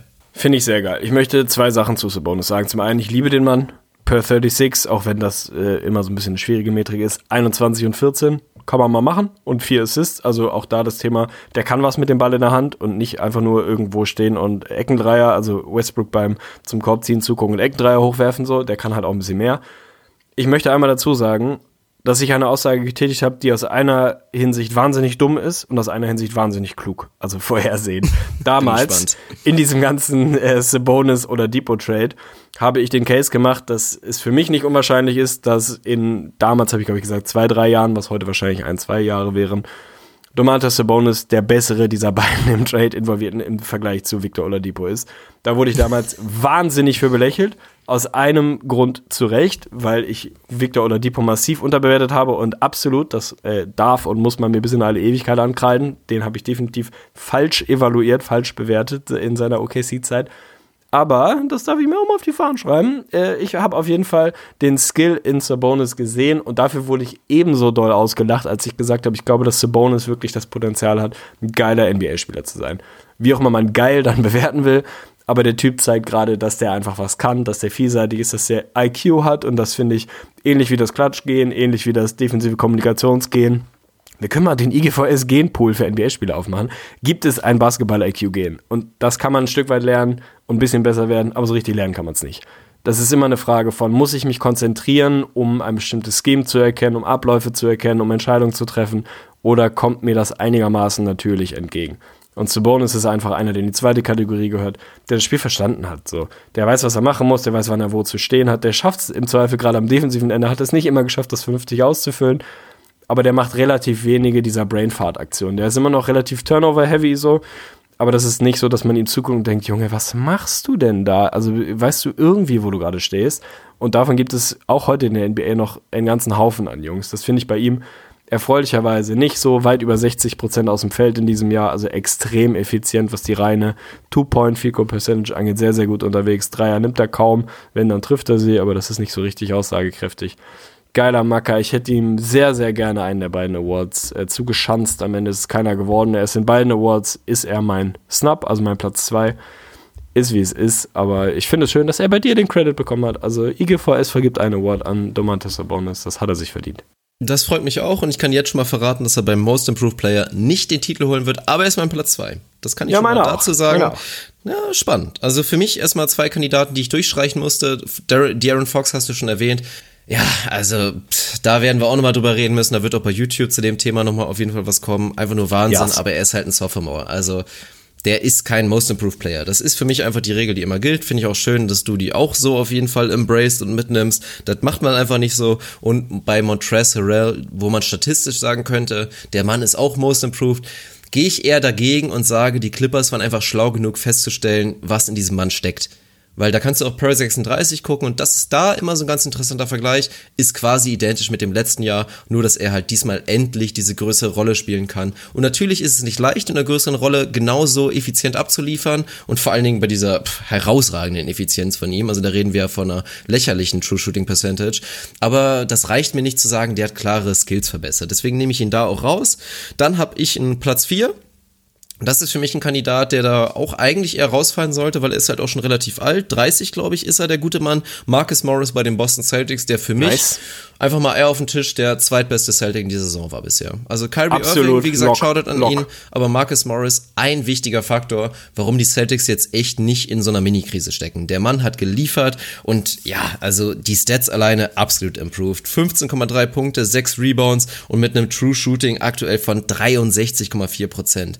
Das ist auch was, für das es vielleicht nicht realistisch ist, dass er das aufhalten kann, wird er weiter beibehalten kann. Man muss es sich mal wirklich auf der Zunge zergehen lassen. Das ist 8 Prozentpunkte besser als in der letzten letzten Saison, das ist sieben Prozentpunkte besser als das Career High von ihm in seiner inzwischen langen Karriere. Also wir wissen es nicht, wo es herkommt, aber es schmeckt auf jeden Fall sehr, wenn man Celtics-Fan ist. Der Typ ist eh geil, der lässt sein Herz auf dem Court, ist ein guter Mann, den du überall in jedes Team reinschmeißen kannst. Definitiv der bessere Morris, was man auch nie gedacht hätte, weil er alle immer auf Markiv gesetzt haben. Von daher absolut verdient. Ich muss pinkeln, entweder machen wir eine Pause oder du darfst weitermachen. äh, nee, dann äh, machen, machen wir. Oh Mann, wie lange musst du. Musst du richtig doll, weil wir sind gleich durch eigentlich, glaube ich. Ich Hast du noch fünf Minuten? Ich oh, bin kurz davor, mir in die Hose zu pissen. Ja, dann lass uns eine Pause machen, weil sonst erzähle ich hier was und dann weißt du ja gleich nicht, was ja, ist auch scheiße, hast du recht. Okay, Pause. Ne? Ja, okay. Ich fühle mich gut, fühle mich smooth, denn ich chill. Heute mit der Crew und wir tun, was ich will, kein Stress. Oh yeah. Alles cool und gechillt, Rap, Rap. Oh yeah. Mit viel Glut auf dem Grill, ey Leute. Heute gebe ich keinen Fick auf die Facebook, die Google und die YouTube-Klicks, Nike Shoe. Nike Shoe. Das ist so krass, ne? Also, ich schwöre dir, ich habe gerade über einen Liter gepisst, aber ich habe einfach im Vergleich zu dir so viel mehr Bar auf dem Kessel, dass du trotzdem länger unterwegs 20 bist. 20 Minuten ne? länger brauche. Und ich ja, schwöre, ich habe vielleicht 200 ml rausgeholt, wenn überhaupt. okay. Ja, okay, willst du wieder anfangen oder soll ich? Ich, ich könnte wieder äh, anfangen. Mach ruhig. Sehr stabil, da sind wir wieder am Start. Beide solide ausgepisst. Also jetzt kann es nochmal ein Stückchen weitergehen. Ich habe die dumpfe Befürchtung, ehrlich gesagt, nach alledem, was du gerade gesagt hast, wie du so ein bisschen eingeleitet und deine Snaps ähm, präsentiert hast, dass wir beide Chris Dunn als Most Improved haben, oder? Es ist so. Oh Mann, ist das ärgerlich. Also es ist, wie es ist. Nein, aber ich Gott. fürchte, am Ende des Tages werden wir beide den gleichen Most Improved Player haben. Und äh, bei mir ist, wie gesagt, in meinem imag imaginären, Hilfe, Wortfindungsprobleme, imaginären Ranking ist Domantas Sabonis auf Platz 2, ebenso wie er es quasi im Six-Man of the Year Voting wäre. Zweimal Snap ist ärgerlich mein Most Improved Player und ich gehe schwer davon aus, dass es auch deiner ist. Ist bei mir Pascal Siakam, der eine Riesenstory bei den Toronto Raptors dieses Jahr ist. Mit einem Grund ist, warum es da wahnsinnig gut läuft. trotz, weil, wegen, obwohl, wie auch immer, dieser ganzen Kawhi Leonard bleibt er, bleibt er nicht, ist das irgendwie ein One-Year-Rental oder nicht, wie auch immer, diese ganze Storyline, die da eine Riesenrolle gespielt hat, ist so ein bisschen weggeblasen, weil es bei den Raptors vom Start weg gut lief. Lowry zwischendurch ein bisschen gestruggelt, war kein Ding, alles irgendwie easy, die Raptors sind ein halbes Spiel hinter den Bucks und sind ein Riesenteam, wahnsinnig gut unterwegs, eine riesen tragende Rolle dabei spielt Pascal Siakam, muss man glaube ich nicht drüber reden der einfach ein geiler Macker ist. So letztes Jahr 81 Spiele gemacht, davon fünfmal gestartet, also klassisch von der Bank gekommen. Dieses Jahr 41 Spiele gespielt, 40 Mal gestartet. 10 Minuten mehr als im letzten Jahr, ist bei 30 Minuten angekommen, hat seine Punkte verdoppelt. Was wollen wir sagen? Hat seine Rebounds ausgebaut, ist deutlich effizienter unterwegs, ist jemand, der eine wirklich absurde True Shooting Percentage von 65% gerade liefert, der den Dreier von also wirklich absurden 22 Prozent auf knapp 36 Prozent gesteigert hat. Jemand, der immer jemand war, wo man dachte, okay, wenn's, ich weiß auch heute noch nicht, ob ich Geld drauf setzen würde, dass Pascal Siakam einen wichtigen Dreier treffen kann. Da bin ich mir immer noch unsicher, weil das jahrelang, oder das heißt jahrelang, aber auch letztes Jahr so ein bisschen das Ding war. Wenn ein defensives Play damit endet, dass Pascal Siakam einen 42 Meter weit offenen Dreier nimmt, dann nimmt er den halt, damit können wir leben. Aktuell kann man das ihm nicht unbedingt geben, wahrscheinlich würde man es ihm immer noch geben. Lirum Larum, Freiwurfquote bei fast 80 Prozent angekommen, ist einfach jemand, der alle Elemente seines Games verbessert hat, den Shot nicht zuletzt als einen wichtigen, 58 Prozent aus dem Feld gerade unterwegs ist. Einfach einer, der an beiden Enden des Courts ein super wichtiges Element vor den Raptors ist der da ja, mit ein Grund ist, warum es wahnsinnig gut läuft. Man kann einen Case machen, dass er der vielleicht zweitbeste Raptor dieses Jahr ist. Ich würde ihn immer noch an Platz 3 sehen, wenn man so will, trotz Valanciunas. Ähm, ist wie es ist. Ich nehme mal an, dass Pascal Siakam auch dein Most Improved ist. Und ich finde, das ist einfach eine schöne Geschichte. Das ist einfach ein guter Junge. Das ist ein verdammt guter Junge. Es geht nicht anders. Der hat das, das muss die Überschrift sein. Es geht nicht anders. Pascal Siakam ist der Inbegriff eines Most Improved Players. Er liefert bessere Zahlen, natürlich wegen größerer Opportunity, Career Highs across the board, aber halt nicht nur, weil er mehr Minuten spielt, sondern weil er einfach harte Arbeit investiert hat. Du hast die Dreier-Percentage eben angesprochen, aber auch nicht nur das. Also ich meine, der Typ war in der letzten Saison einfach ein High-Energy-Guy. Also so ein Jeremy Grant von den, von den Thunder quasi. Aber jemand, der eigentlich nicht dribbeln konnte, nicht werfen konnte und ein bisschen passen konnte. Und inzwischen sehen wir einen Pascal Siakam, der Coast to Coast geht, wirklich hart an seinem Ballhandling gearbeitet hat, wirklich auch was seine Passgeberqualitäten angeht, sich verbessert hat und dann der Dreier, diesen Sprung und der ist auch real. In der Rookie-Saison hat er noch gar keine genommen. Ich glaube, 11% getroffen. Also da trennt alles in die richtige Richtung. Und der ist jetzt schon in seiner noch sehr jungen und rohen Entwicklung, darf man ja auch nicht vergessen, ist ein ähnlicher Kandidat wie, fehlt mir gerade das Beispiel, es gibt andere Kandidaten.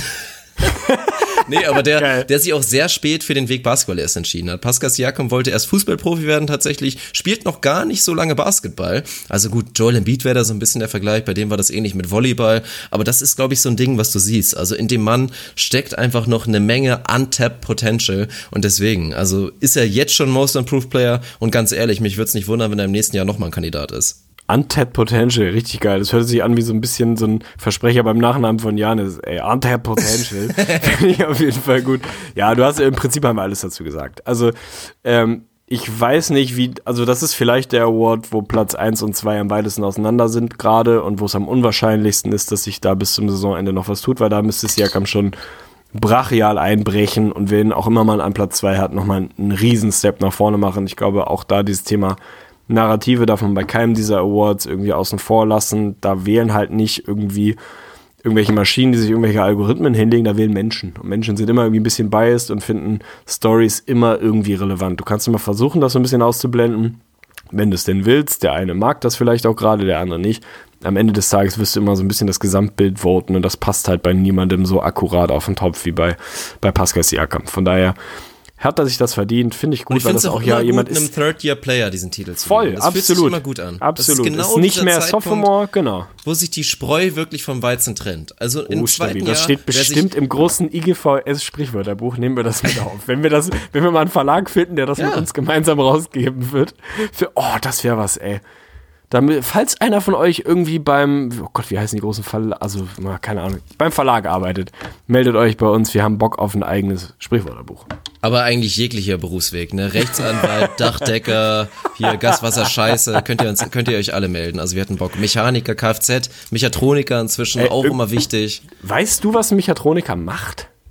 Genau das gleiche wie ein Mechaniker, nur dass man es anders nennt, oder? Genau wie der Facility Manager halt früher mal ein Hausmeister so? war. Ich dachte, ein Mechaniker Sorry, macht wirklich sowas wie, ich nehme hier die Schraube ab und dann geht der Reifen vom Auto. Und Mechatroniker ein macht bisschen mehr Elektrik so. mit dabei ist, ich, genau, ich tapp hier an die Elektronik und dann. Oha, äh, da kenne ich mich nicht mit aus. So, Dieter, komm mal rüber, da ist Elektrik mit im Spiel. Keine Ahnung, ey. ey. Wir müssen irgendwann mal, wir machen mal so eine Kommune auf und dann horten wir quasi aus der Community raus.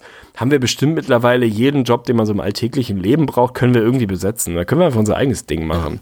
Ein Start im Start, finde ich geil. Bin dabei. Und ich möchte nochmal betonen, falls irgendwer das jetzt irgendwie von oben herab auslegt, also ich habe das, den größten Respekt vor dem Handwerk und finde, Um Gottes dass Willen, ja. viel mehr unsere Gesellschaft sich wieder dahin orientieren würde. Es studieren viel zu viele Vollidioten, wie auch vielleicht ich. nee, und das ist einfach so. Also es gibt viel zu viele Leute, die dann irgendwie sagen, komm zur Not Lehramt und eigentlich wäre es viel schöner, wenn jeder versucht, sein Talent zu finden. Und es gibt nochmal viele Leute, die handwerklich sehr begabt sind. Und wenn dann irgendwelche gesellschaftlichen Pflichten oder irgendein Druck, sei es von den Eltern oder von anderen Leuten oder von Peers, die halt dann auf, keine Ahnung, die beste Uni gehen, sagen, ja, oh, du studierst nicht, was bist du denn für ein Opfer? Absoluter Schwachsinn. Also wenn ihr wirklich eine Leidenschaft fürs Handwerk habt und ihr seid jung, dann macht es. Unterschreibe ich komplett. Will dir Gutes noch Geld das Over-Under des ne? Tages. Gutes Geld inzwischen. Ja, zu Recht, völlig zu Recht. Ich will dir das Over-Under des Tages mitgeben.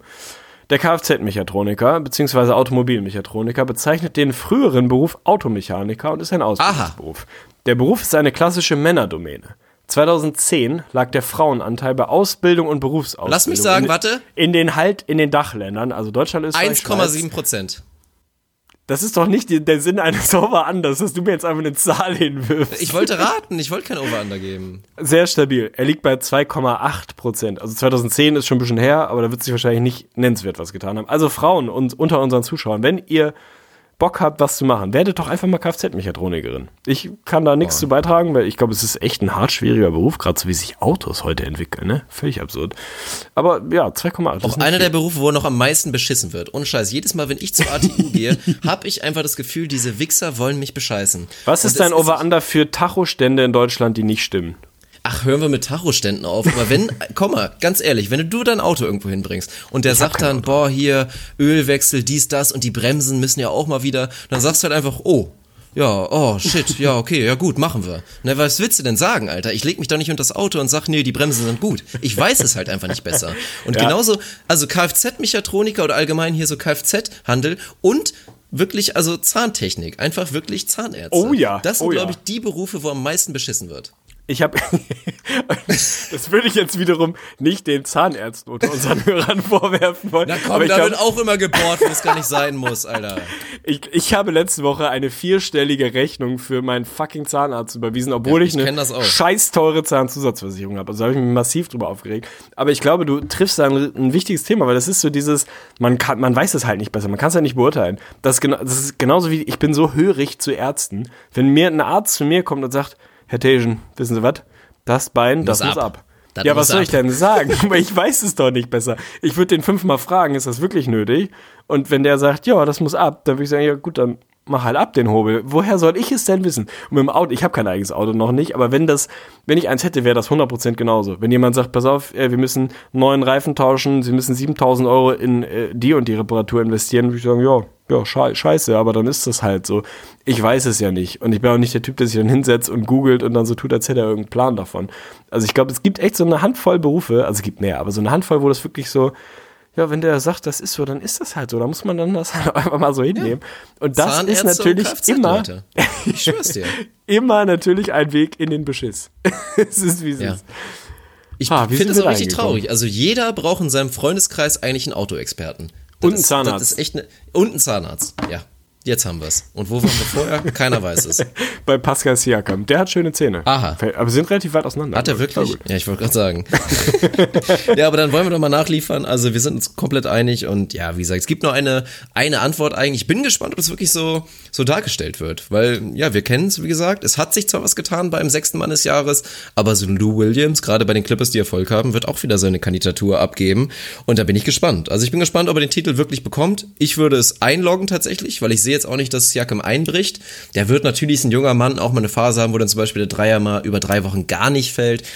Aber das ist real. Das ist einfach verdammt real und er ist inzwischen wirklich ein reales Piece dieser Raptors. Nicht mehr nur, oh, so ganz nett, wenn er halt von der Bank seine 20 Minuten spielt, sondern wirklich dieser Mann gehört dazu und bringt ja auch noch diese ganzen Dimensionen mit, dass du ihn potenziell auf der 5 dann Crunch-Time spielen kannst, was die Raptors ja aktuell gar nicht so oft machen, weil Ibaka halt so eine schöne Story ist. Ich würde übrigens auch nochmal Petition, Serge Ibaka Award, gewonnen hat Ibaka dieses Jahr, 2019. Den Serge Ibaka Award hat er gewonnen. Ja. Hat er verdient. Er hat einen Award verdient in diesem Jahr.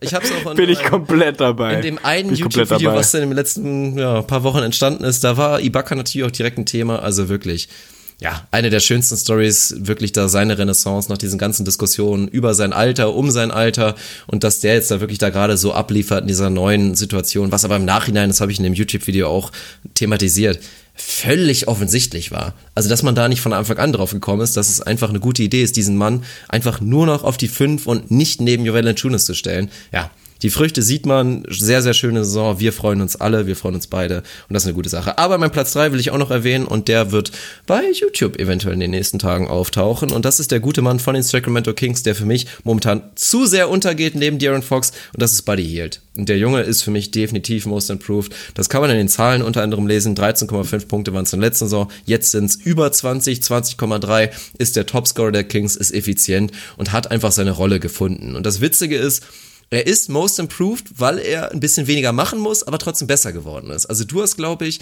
da erinnere ich mich auch noch dran, vor anderthalb Jahren im Podcast mal erwähnt, wirklich Buddy Healed beim Pick and Roll zuzusehen, ist somit das Schlimmste, was du dir vorstellen kannst. Das war kann, kann sehr gut sein. Als die, Klingt nach als mir, die Kings ja. quasi noch keinen Point Guard hatten, als De'Aaron Fox selber massivst gestruggelt hat als Rookie, als George Hill verletzt war, haben sie da dem Buddy Hield, dem armen Buddy Hield, den Ball in die Hand gegeben, der schon zu College-Zeiten nicht dafür berühmt war, dass er der beste Ballhändler ist, hat er hart lange dran gearbeitet, aber da war er trotzdem nicht für bereit.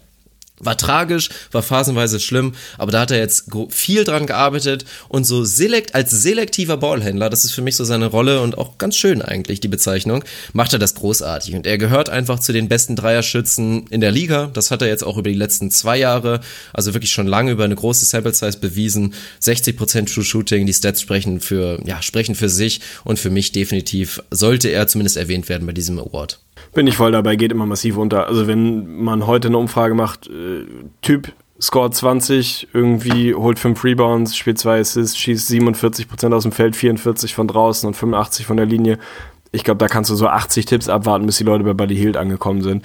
Und das zu Unrecht. Also er spielt eine massive Saison, ist mit ein Grund, warum die Kings okayes Team sind, ey. Die sind ein Team. Ja. So. Das ist echt ein Team, das könnte in die Playoffs, werden sie nicht. Also, Spoiler, niemals werden die Kings in die Playoffs kommen. So, aber ey, allein, dass wir drüber reden. Also, die haben 40 Spiele gemacht, sind bei 500 und wir reden drüber, dass sie eine Chance hätten, theoretisch in die Playoffs zu kommen was ungefähr die letzten 124 Jahre komplett undenkbar wäre, weil die Kings die Lachnummer der Liga waren. Das sind sie nicht mehr.